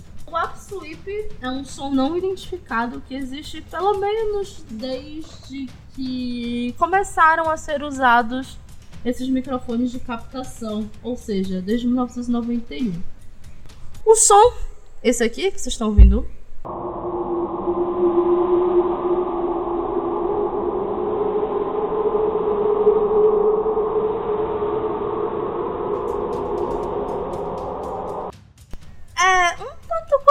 fantasmagórico, né? É um som que poderia muito bem ser usado num vídeo fantasmagórico. Por exemplo, não que eu esteja dando essa ideia pra vocês, ouvintes do Pudim, porém, se vocês fizerem, não me mandem porque eu vou ficar traumatizada. Mas assim, é um som do fundo do oceano. E o que é? Exu Caveirinha das Águas. É, cara. Caralho, é o som do fundo do oceano, cara. Parece, sei lá, o purgatório, sabe? né? E bilhões de vozes gritando. É no É, mesmo exatamente. lugar ou, são, ou é um fenômeno que aparece de tempo em tempo? Isso que eu não fiquei na dúvida aqui, né? Ele, na verdade, é ouvido o ano todo, mas ele muda de acordo com as estações. Ele fica mais alto na primavera e no outono. Mas ninguém sabe por quê. Que Nem faz estranho. sentido. Parece é porque ter- ele, ele tem muito. É um som muito encorpadão, assim, né? Me pareceu É, uma é. coisa, tipo, muitos ecos juntos. É, Uhum. isso é verdade. Ele parece uma. Eu, quando eu ouço esse som, eu, me, eu remeto a uma caverna, assim, que é um lugar que tem bastante repetição de som, né? É o eco, exatamente. Tipo, você falar e, e por conta daquelas milhares de, de pedras que tem no meio de uma caverna, ela dá essa ressonância, assim, no, na voz, essa reverberização e, essa, e esse eco, né? Também. É, eu imagino a, a- a água entrando numa caverna, sabe? E ela fazendo aquele som ecoando por dentro de, de todo aquele espaço. É, pode ser, pode ser isso. É, vem do fundo do mar, ou algum buraco escondido lá no fundo do mar e, e lá faz essa. É, pode fica ser. circulando a água ali, né? É, que pode gerar essa sonorização e jogar pra fora. É verdade, faz sentido. Então é uma puta cavernona, né? É, sim. É difícil de identificar de onde vem, mas sabem que, enfim, é no Pacífico, entre a América do Sul e a Austrália, ou seja, tem, sei lá, meio mundo aí, Porra, um pedação. né, cara? É, ali, ó. Pequeno trecho. né? E assim, a hipótese mais aceita é que tá relacionada à atividade vulcânica. Mas assim, eu não sou vulcanóloga, mas eu imagino que a maior parte dos vulcões não segue um ciclo tipo assim, ah, primavera vou esquentar um pouquinho mais, verão vou esquentar ainda mais. Não explica por que, que esse som é cíclico. É, isso não, isso não faz sentido. É, por seguir ciclo de estação, ou pode ser planta, no caso seria aquelas recifes, Planta? ou ter ciclo migratório de, algum, de alguns bichos. Né? Você tem tipo uma caverna, os bichos vão pra lá pra pôr ovo num período do ano. Um monte, né? Tô- Não tô falando um, tô falando tipo assim, um cardumão de peixe, sei lá. Cardume de lula gigante. É, É, e faz aí dá, esse, sentido. dá essa reverberação toda. É, até a questão, eu, eu posso estar viajando completamente aqui, mas a questão das plantas debaixo d'água, elas não seguem também um ciclo relacionado às estações? Pode ser algo do tipo, tipo uma, uma planta que é muito abundante dentro daquele lugar onde faz esse som, né? Então faria bastante sentido até. O que já é um pouco diferente do nosso próximo som. O Julia. É, esse som aqui, gente, talvez seja até um pouco difícil de você diferenciar o que é o Upsweep e o que é o Julia.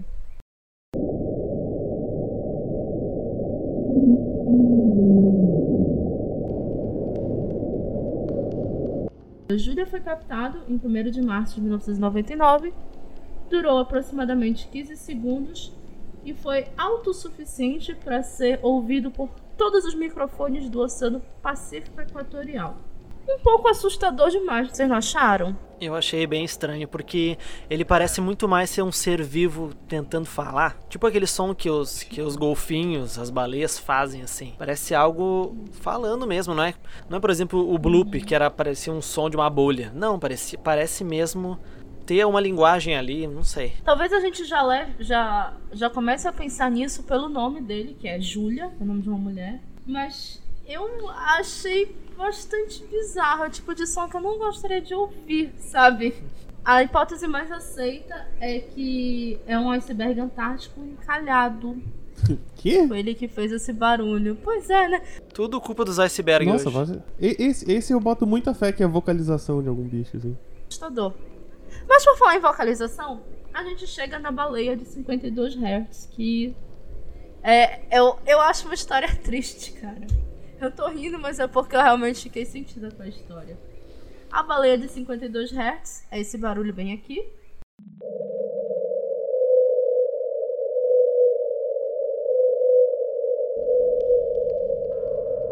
Vocês não estão vendo, mas cada vez que eu falo esse barulho bem aqui, eu aponto pra cima, como se, sei lá, fosse começar a tocar. Vai Jesus, Jesus é o DJ.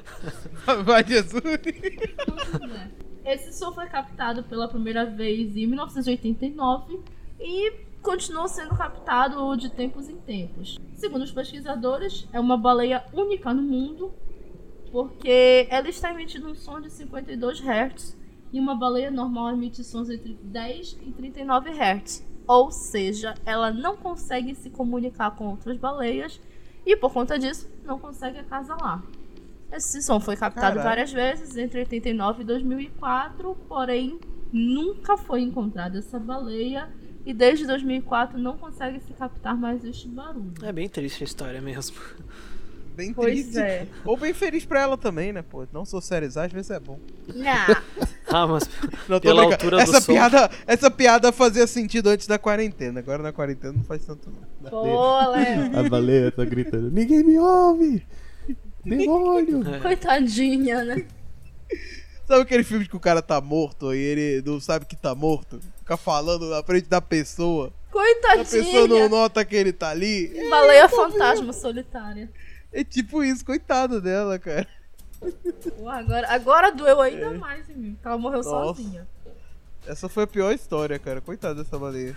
As hipóteses mais aceitas é que seja uma nova espécie, ainda única no mundo, ou que ela seja uma baleia híbrida, por isso ela faz essa vocalização diferente, ou que ela seja surda.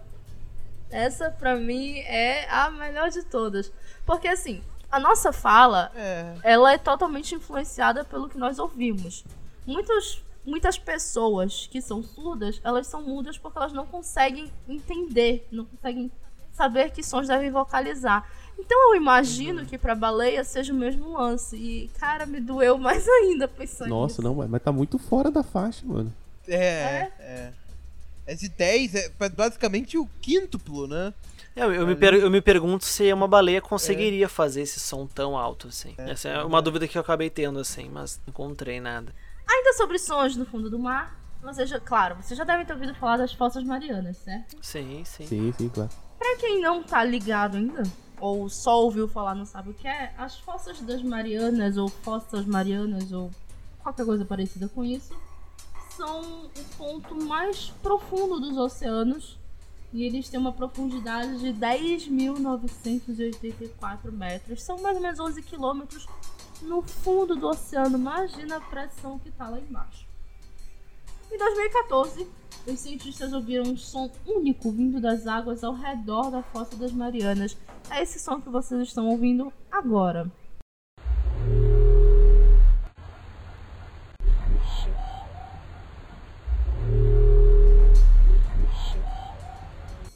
E na época, em 2014, os especialistas não tinham certeza do que era aquele som. Mas agora, uma equipe liderada pela Universidade Estadual do Oregon publicou um estudo. Agora, eu confesso que eu não sei que ano foi isso, mas foi depois de 2014. Publicaram, foi publicado um estudo que sugere que esse som alienígena, na, veri- na verdade, poderia ser um chamado de uma baleia, mas um novo chamado de uma espécie já existente. Em 2016, saiu uma notícia de que esse ruído sobrenatural gravado perto da Fossa das Marianas, na verdade, é um tipo de chamado de uma baleia chamada baleia mink. Esse som foi apelidado de Caraca, eu não sei o que é isso. Biotiwang, Biotiwang, alguma coisa assim do Pacífico Ocidental. E provavelmente é um som de uma baleia mink. Só que eu fui pesquisar a baleia mink, que é o menor tipo de baleia do mundo. Tem no mundo inteiro, blá blá blá. Só que caralho, o som dela é esse aqui.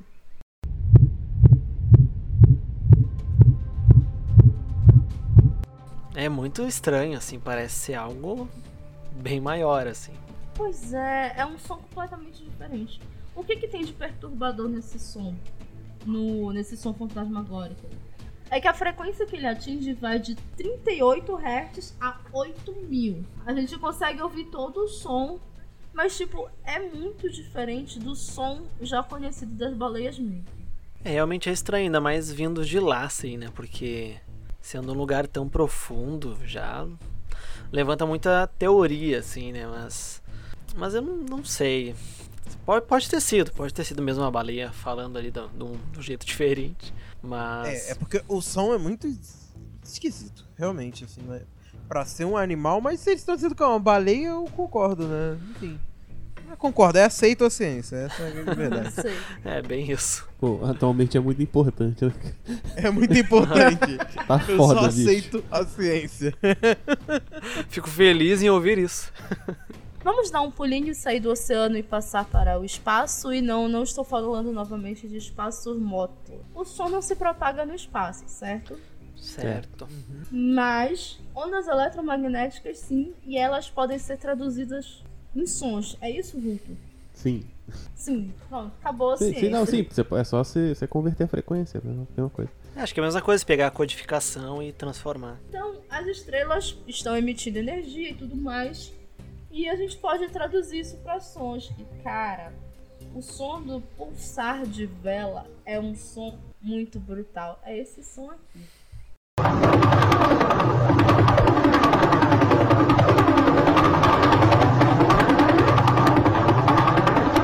Caraca, parece um bumbo duplo, tipo os Slipknot tocando aqui. no É verdade. É um batidão, assim, bem frenético. Eu gostei, eu gostei. Da hora. Eu não entendi muito bem a dinâmica dele, porque, né, enfim, meu doutorado em astronomia ainda não chegou. Mas eu encontrei alguns vídeos no YouTube que mostram outros sons de outras estrelas. E esse é extremamente rápido. Muito, muito rápido. Porque pelo que eu entendi, a Pulsar é uma das estrelas mais cheias de energia do universo e por isso ela tá emitindo toda essa energia. Achei foda. Se vocês nunca tinham ouvido o som de uma estrela, porque enfim, não é uma coisa que a gente faz normalmente, esse é o som de uma. Eu achei, eu achei interessante que o pulsar ele tem esse som, enquanto, por exemplo, o som de planetas, coisa que eu também já busquei e ouvi, é um som muito mais constante, lento, assim, uma coisa bem trilha sonora de interestelar, assim, uma coisa assim grandiosa. Uhum. Já o pulsar justamente é aquela rave maluca espacial, né? O lugar mais animado para você estar. Vocês lembram que lá no começo eu falei que não teria som de fantasmas aqui, porque eu sou muito traumatizada com essas coisas? Ah, não. Eu meio Não. que menti. Eu trouxe som de um fantasma aqui. Na verdade, eu não trouxe o som de um fantasma, eu trouxe o som de vários fantasmas. Ai. Porém, Suruba de fantasma. também não é pra todo. Droga. Essa aqui é a Ghost Taper Number 10, a fita fantasma número 10, e ela faz esse som aqui.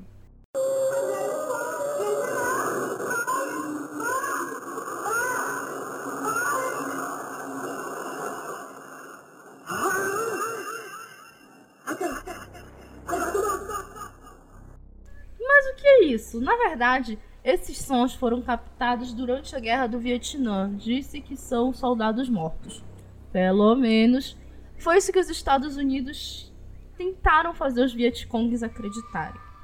Esses sons, na verdade, foram gravados em estúdio e os Estados Unidos, durante a Guerra do Vietnã, espalharam alto-falantes pela floresta porque eles descobriram que os Vietcongs acreditavam que quando você morre longe do seu país, a sua alma fica ali assombrando o lugar e não consegue voltar para casa. Então foi meio que uma guerra psicológica que eles fizeram para que os Vietcongs desistissem de lutar e não morressem para assombrar aquele lugar. E, Bicho. Que loucura. É, porra. Se sou eu, no meio de uma floresta, tô ouvindo isso, não, não importa se eu tô lutando pelo meu país. Pau no cu do meu país. Adeus, estou indo pra casa. É Eu ia que pra minha casa e ficava rezando lá. Não, mas que, que ideia mais ardilosa também nos Estados Unidos. De certo já estavam né? desesperados, né? Que estavam próximo a de perder a coça. guerra. E aí inventaram isso, que comigo funcionaria. Não sei vocês, mas eu sairia correndo. Eu É, sairia comigo fácil. cinco funcionaria tá quase. Eu tô quase abandonando tudo aqui só por sons. Tô quase largando o programa já, o episódio. Mas não sei, mas se colocar na situação do, do negócio, eu acho que eu ficaria cagado, sim, sabe? Ah, mas Pode, você é, qualquer coisa, depende, cara. Você você tá aqui, você tá em casa, tá ligado? Você tem, você tem, você Ah. pode ter medo de fantasma e medo de uns malucos atirar em você, tá ligado? O medo de Não, não, eu fantasma tô nem falando em, em se colocar na situação dos caras da guerra. Aí é foda. No meio da floresta Pô, ali, atento no a meio qualquer da som. floresta, sabe? Tu ouvir isso, enfim, dá cagaço sim. Eu, eu ficaria cagado. Pô, mas é muito, muito ideia errada de americano também, né? Achar esses, esses povos do exótico oriente são Supersticiosos. Eles acreditam em. Cara, não existe. Cara, o cara menos supersticioso do mundo, o cara mais cético, ele ia se cagar. Se ele ouvisse isso na floresta de madrugada, bicho, não tem como. Ia sair rezando. Bom, mas.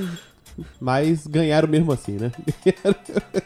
Ganharam. Foi uma ideia foda e por isso entrou aqui como menção honrosa. Na verdade, eu tenho mais duas menções honrosas nesse episódio. Mas antes da gente entrar nelas, eu queria ensinar pra vocês o tutorial de como fazer um áudio bizarro na sua casa. Tá aí, a quarentena tá aí, né? Tá todo mundo entediado, você tá cansado de sons do espaço, ou, ou espaço motos, ou sei lá qual o nome que se dá e quer fazer algo mais interessante, dá pra fazer isso com o som do Bob Esponja, por exemplo. Essa daqui é a abertura do Bob Esponja normal. Are you ready, kids? Aye, aye, Captain! I can't hear you. Aye, aye, Captain! Oh! Who lives in a pineapple under the sea? SpongeBob SquarePants! E essa daqui é ela 800 vezes mais lenta.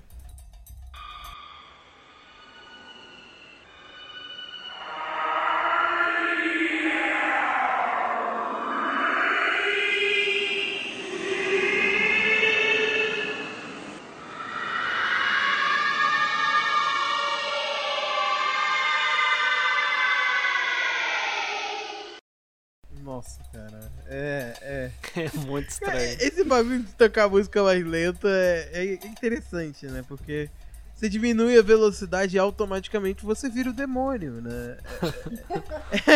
É, é- é no- é natural, assim. Você fala, você grava alguma coisa, oi, tudo bem? Você fala, pode coisa mais fofa do universo. Aí você diminui a velocidade e fica aquela Porra, é foda, dá medo em qualquer um, pô. Eu concordo, eu não conheci. Eu sempre tive curiosidade de saber como eram feitos esses áudios. Mas enfim, eu, eu ouço muito metal absurdo, muito metal industrial. Eu já tinha ouvido e bate a curiosidade. Metal industrial é um termo maravilhoso, eu adoro. Metal industrial. Eu também adoro esse tempo. Porque tem o, o metal artesanal também. Eu, eu ganhei um computador. Eu, aí ele veio com aquele microfonezinho, com aquele. Lembra que era uma caixinha que eu pendurava, um bagulhinho assim? Aquele microfonezinho clássico de computador antigo, lá por volta de 2002, 2003, enfim. Aí eu ganhei um computador e falei, não, quero testar esse microfone. Aí eu abri o gravador do Windows e o gravador do Windows tinha essas funções, né? De acelerar, de inverter e de, de deixar mais lento e tal. E daí eu fazia isso, fazia já uma voz grave, com aquela minha voz de criança, obviamente. E diminuir a velocidade pra ficar assustador, porque eu sempre fui meio apaixonado por coisas de terror, né? Então eu fazia essas gravações só pra parecer coisas de terror desde de novinho, né? Eu fazia gravações tanto disso quanto de palavras ditas ao contrário pra realmente parecer que eu tô falando do capeta. Aí eu, eu- eu fazia isso sonoramente, eu, eu me ouvia, eu gra- gravava comum, me ouvia ao contrário e tentava reproduzir aquela frase ao contrário pra ficar interessante. Enfim, Brincadeira é- sadia. Brincadeira sadia de, de uma criança apaixonada por terror. E fã da É, Xuxa. E fã da Xuxa, Sim. muito fã. Porra, melhor disco ao contrário que eu já vi na vida foi o dela. Inclusive o único, né? Inclusive o único, é, é verdade. Cara, é, eu não sei se eu tô mais assustada com, com o resultado da música 800 vezes mais lenta ou, de, ou do Léo fazendo isso quando ele era criança. De mim, fique mais é, eu, é, eu tô mais assustada contigo. que eu sou bizarro. Então, como menções honrosas, nós temos caso clássico. Guerra dos Mundos, né? Então, acho que todo mundo Ah, Clássico disso. demais. Eu já ouvi duas versões diferentes dessa história. Opa, gostamos, vai.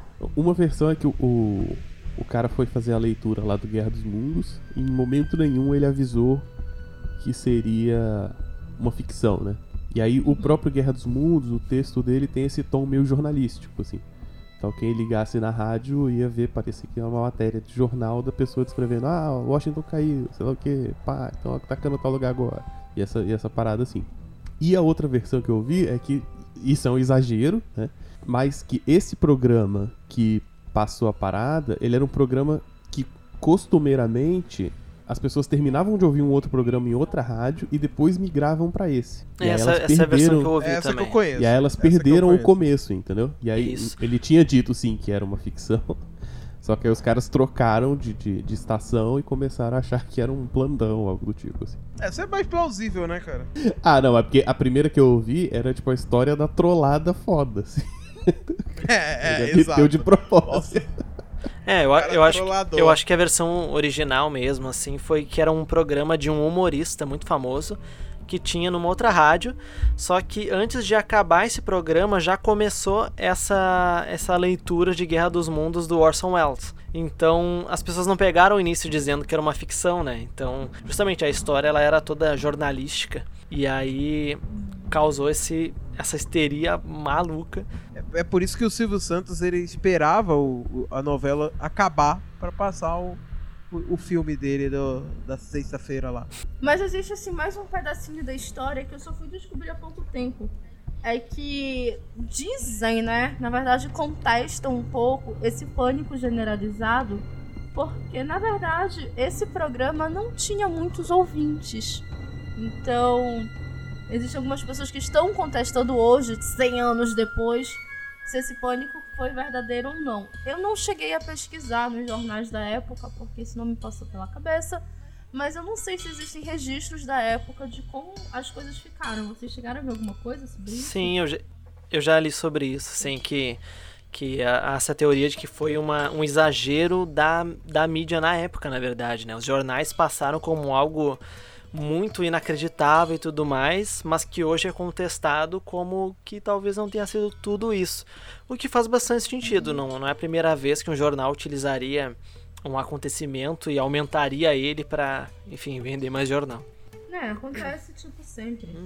Ah, três pessoas acharam, acharam que era verdade, é pânico generalizado. É, se essas três pessoas moram juntas, então. Mas aí a gente chega na última menção honrosa que eu tô falando desde o início, que é o incidente de Wyoming. E, cara, confesso que essa história abriu minha mente.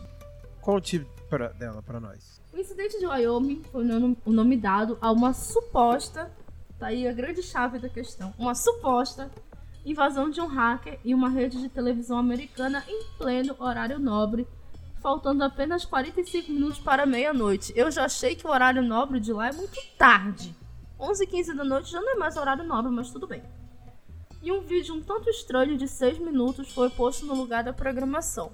Talvez lembre um pouco o incidente da WKCR, porém, televisão, né? As pessoas que assistiram ficaram perplexas e muito apavoradas com o vídeo, e muitas relataram náuseas, dores de cabeça e alguns outros sintomas nas semanas seguintes. Como é esse vídeo? Eu não vou colocar aqui o áudio dele, porque pelo sim, pelo não, pode fazer mal para as pessoas, então eu não vou colocar. Mas vocês podem jogar depois na internet para assistir o vídeo. São imagens desconexas, completamente sem sentido, de cabeças. Cabeças sem corpo. Mas parecem cabeças de manequins com sons esquisitos de fundo. E de vez em quando entra um lettering, né? Entram alguns textos. Cara, eles por si só já seria bizarro. Lembra um pouco também o Max Headroom. Só que os textos que ele apresenta, tipo, ah, você vai ver coisas maravilhosas. Tipo, aparece, você verá coisas maravilhosas. E aí aparece a foto dessas cabeças bizarras. Você já está É. morto. É, algumas frases que dão medo. Isso por si só já seria bizarro. Se não tivesse ainda a parte de as pessoas sentiram mal porque os ruídos contidos nesse vídeo faziam os olhos vibrarem, por isso dava náuseas. Caralho, que, que coisa É, maluca. parece uma arma, né? Militar. Pois é, parece uma arma militar. Porém, ele nunca existiu. Ah, Oh, pois é. Suspeitei Em 2000 desde o princípio. em 2007, esse vídeo começou a circular pela internet, né? E aí, acompanhado dessa história assustadora, do enjoo, das palavras esquisitas e tudo mais. Mas depois se descobriu que isso foi uma creepypasta criada pelo site Something Awful. Hum, uma creepypasta barra jogo de realidade alternativo, né? Criada pelo Sr. Bumbles e The Detector. Então, tipo, o vídeo é bizarro. E eu me assustei com ele porque eu peguei uma porra de uma versão brasileira reopada do vídeo. E lá no final tinha um, um jump scare que não tinha no vídeo. Podia ter passado incólume a ele, mas não. O brasileiro, filho da puta, tinha que fazer isso, colocar um jump scare pra eu morrer do coração lá no final. Mas eu não recomendo vocês assistirem, porque ele é perturbador, sabe? Bizarro. Vocês chegaram a assistir ou já tinham ouvido falar dele? Eu já tinha ouvido falar dele e eu achei isso bastante bizarro, assim, mas que nem eu, eu tinha falado anteriormente, ele segue uma, uma fórmula de colocar coisa em preto e branco, tudo um pouco escuro e estranho. São tipo umas cabeças é, meio 3D, assim, né? E uns textos falando coisas desconexas. Então, ao passo que é assustador um pouco, ele também segue aquela mesma fórmula, né? Então, e faz bastante sentido ser uma creepypasta justamente baseada em outros acontecimentos relacionados. E aí foi meio que por conta dele que eu acabei descobrindo um negócio. Eu acabei descobrindo que muitas dessas creepypastas são só uma parte da história. Esses vídeos que a gente assiste, os textos que a gente lê, são apenas uma parte. Que algumas pessoas estão fazendo dos anos, sei lá, 2007 pra cá. Vou pegar aqui como ponto de referência o incidente de Wyoming. As pessoas criam essa história envolvente, colocam pequenas pistas em seus vídeos, em seus textos, que vão levando a outras coisas mais estranhas ainda e vão sugando as pessoas pra dentro desse, desse ARG, desse jogo de realidade alternativa. Vocês estão familiarizados com o termo ou não? Acho que o Vulto tá, porque eu conversei Sim, rapidamente sim. com ele, não foi, Vulto? É, são, são essas. Esses. Esses jogos mesmo de você ah, decifrar coisas e, e, e entrar numa metaficção, mas com elementos do mundo real, assim. Então você tem. Você vê um vídeo bizarro desse que diz que tem uma conspiração para papã. Aí você vai lá, faz um espectrograma, faz não sei o que, para descobre o número de telefone. Aí você liga para esse telefone e tem uma gravação que vai te dar mais pistas pra você fazer o negócio. Seria como a questão do, do cicada, por exemplo, né? Que são várias. Isso, isso. É tipo uma, uma gincana da estranheza. É, é, gincana, gincana do vacilo, né? É. Pô, por quê? Gincana do vacilo. Não, tem- eu, conheço, eu conheço gente que, que acha que cicada é uma grande coisa, assim, até hoje. Acha que cicada é E será que não é? grupos secretos, ninja, querendo separar os melhores dos melhores e investigar paradas nada a ver. pra, sei lá. Porra. É, assim, aí, aí, e aí já vira creepypasta da creepypasta, né? Que o cara vira e fala assim, ah, fulano co- conseguiu revelar, desvendar todos os mistérios e sumiu. Não. Aí, aí já pronto, já posta no seu site, já ganha as views ali, entendeu? É, quem conta um conto aumenta um ponto. Aí vem alguém e te desmente, né? você fala assim, ah, esse é o que eles querem que você pense. eu, conheço, eu conheço gente que leva cicada a sério, mano. É bizarro. É porque assim, quando, quando eu tava lendo sobre essas coisas, eu caí no, no artigo da Wikipédia da Cicada. Eu já tinha lido alguma coisa a respeito fazia um tempo, mas eu. Assim, parece que foi uma parada que rolou e sumiu. Foi isso? Tipo, tem uns dois anos que não sai nada. É, faz tempo que eu não, não ouço falar mais. É. Desapareceu, assim. É, dá, dá, a entender que chegou um tempo em que só alguns conseguiram avançar e aí se perdeu porque a maioria não É. teria conseguido. né? Ou já selecionaram quem tinha que selecionar pra criar o coronavírus. Olha aí, hein? Ah, ah. Faz todo sentido. Claro. Sim, sim, você saber descriptografar coisa em áudio tem tudo a ver com o vírus. Vocês não sabem que a 5G espalha o coronavírus por aí? Tá na internet, vocês não leram? Tá na internet, é verdade. Explodiu minha cabeça. Claro. Tá na internet, é verdade. O, o Juquinha, Juquinha 1232 do Reddit descobriu. Juquinha 1232. Olha, parando pra pensar, vai ver que essas rádios. Ah, olha, voltando lá pro início da nossa conspiração, vai ver que essas rádios de números também estão selecionando pessoas, por que não? Se cada 3301 é. a nova rádio de números. Daqui a pouco é a mesma ideia. Uhum, uhum. No fim é tudo teoria da conspiração, né? Não tem nada de concreto. Eu também é eu um jogo antes, desse secreto com várias pistas e eu tô recrutando pessoas no Rabo Então Hotel. por que tu estás falando? Quem desvenda lá os mistérios, tudo. Esse foi o nosso episódio que aqui na gravação já está com 2 horas e 10. Como é que eu vou parir esse episódio até domingo? Eu espero que você esteja ouvindo esse episódio no domingo. Eu espero ter terminado ele a tempo. Antes de nos despedirmos, eu tenho um merchanzinho para fazer aqui do Pudim. Sigam as nossas redes sociais, não percam nenhuma das nossas atualizações. Nosso site é o pudimcast.com.br. O Facebook é Pudimcast. No episódio passado eu falei que eu criei um TikTok pra fazer as atualizações do Pudim, mas cacete, eu já enjoei do TikTok. Porque toda vez que a gente abre, são as mesmas celebridades dublando os mesmos áudios, fazendo dancinhas idiotas. Caramba, uma semana lá e eu já cansei. Eu vou ver se eu vou continuar ou não com o TikTok, porque sei lá. Mas vocês também podem acompanhar as novidades do Pudim pelo canal no Telegram, que é t.me barra pudimcast. Ou vocês podem bater um papo com a gente no t.me barra pudimchat. Spoiler, o Guilherme não tá lá porque eu não ajudei o vô ainda a entrar no canal, né, Guilherme? Ainda tô com dificuldade. Guilherme chegou hoje no Telegram e ainda não sabe entrar nos grupos. Vou ver se até sair esse episódio ele já entrou. O Pudimcast e os seus spin-offs contam com dois financiamentos coletivos que ajudam a manter toda essa bagaça aqui no ar e, claro, dão recompensas exclusivas. O Pudim tá no PicPay e no Colabora aí com opções de planos que vão de 5 a 50 reais. É só conferir lá e ver qual que mais agrada, o que cabe no bolso, né? E aí mandar ver. É só jogar Pudimcast no PicPay ou no Colabora aí. Mas caso você não queira assumir esse compromisso de contribuir financeiramente todos os meses, você pode chegar lá no meu PicPay, Cintia Pudim, contribuir com o valor que você quiser, qualquer valor é bem-vindo.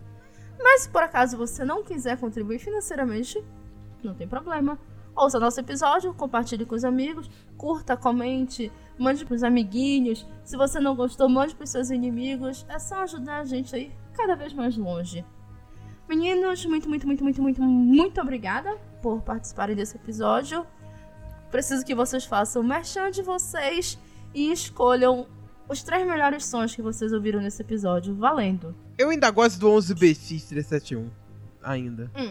Enfim, é nostalgia, na verdade. Mas o som não é Nostalgia. tão ah, fantástico assim, não. Talvez. É o da rádio, cara. A, a- a- o, o VB 76 é maravilhoso. Eu adoro, adoro ele. Inclusive ouço, né? Inclusive ouço frequentemente. Tô aqui ouvindo. né? Tem feed? Se tiver feed, Ouvinte fiel. eu assino. Rádio online. E em terceiro aí fica o Ups, Upsweep. E é muito interessante, cara. Esse aquele som de cavernoso e uou, pô, é absurdo. Eu gosto dele.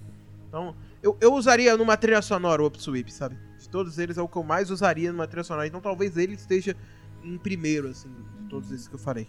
Ah, bom, pra mim, do- dos três que eu, que eu mais gostei, primeiramente foi do Max Headroom, que eu achei muito interessante toda a história por trás, no que foi baseado. Segundo, a UVB, pra mim também é, é bem interessante, porque também é um outro que foi né, comprovado que acontecem coisas estranhas. Em terceiro lugar, os barulhos no céu, que pra mim é um som que tá acessível pra todo mundo, né, teoricamente. Então, pra mim é bastante interessante porque sempre essas coisas assim fora da, da Terra, grandioso demais, dá uma ideia de incapacidade de fazer algo a respeito. Então, eu nunca ouvi, mas se eu ouvisse, eu ia ficar apavorado. Ah, eu gostei do Bob Esponja lento. Bob Esponja, Bob Esponja travado na droga, né? O- a baleia dodói e os capotamentos de carro no céu lá. Capotamento. Elon Musk fazendo merda?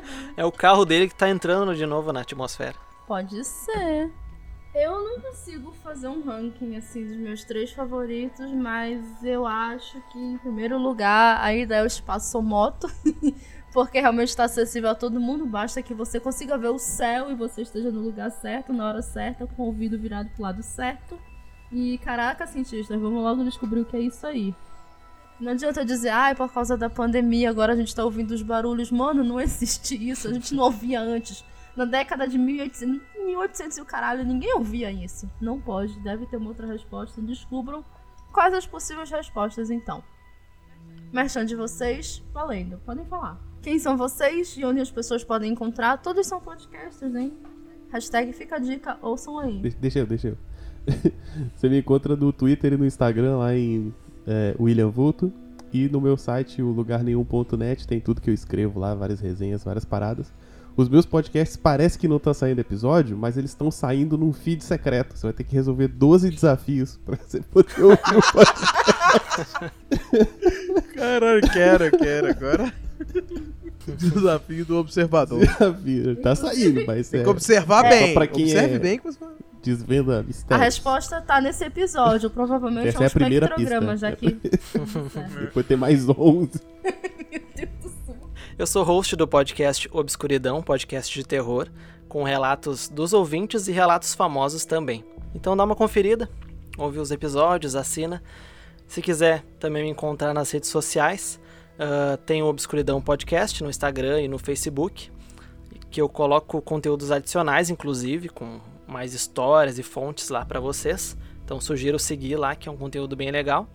Ou pode seguir meu Instagram pessoal também, guilherme.tsilveira no, no Instagram. Bem, eu tenho o Fermata Podcast. Fermata é um podcast focado em música.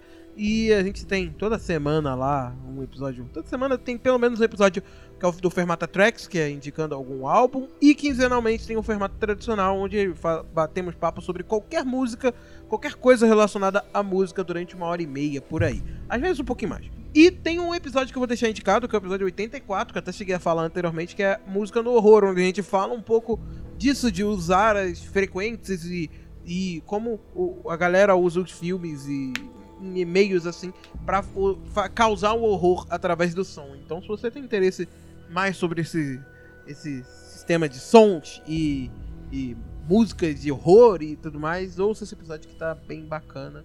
E é isso, fermatapod.com.br pra acessar e ouvir. E obrigado mais uma vez pela oportunidade de estar aqui gravando. Eu te agradeço a participação de vocês.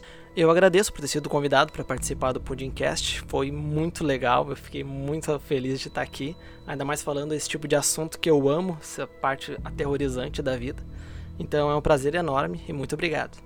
Bem, como sempre, eu sou a Cintia Pudim. Vocês me encontram nas redes sociais como Cintia Pudim, preferencialmente no Twitter, que é a região onde eu mais reclamo da vida. E vocês também podem me encontrar no Instagram.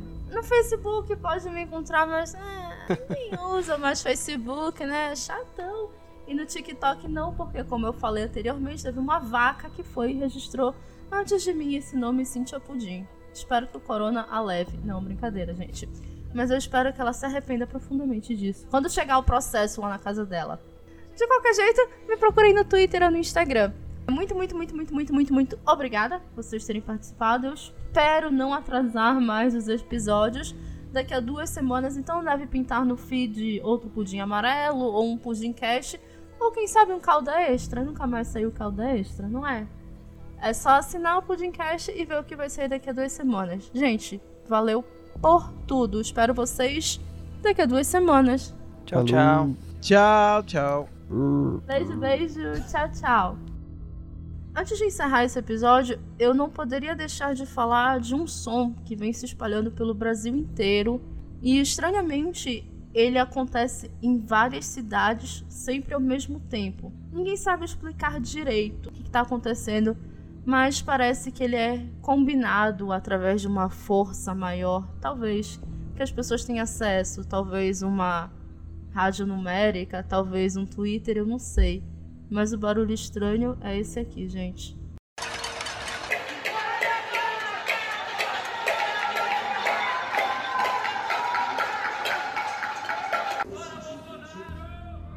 E esse, como vocês sabem, é o som do povo brasileiro.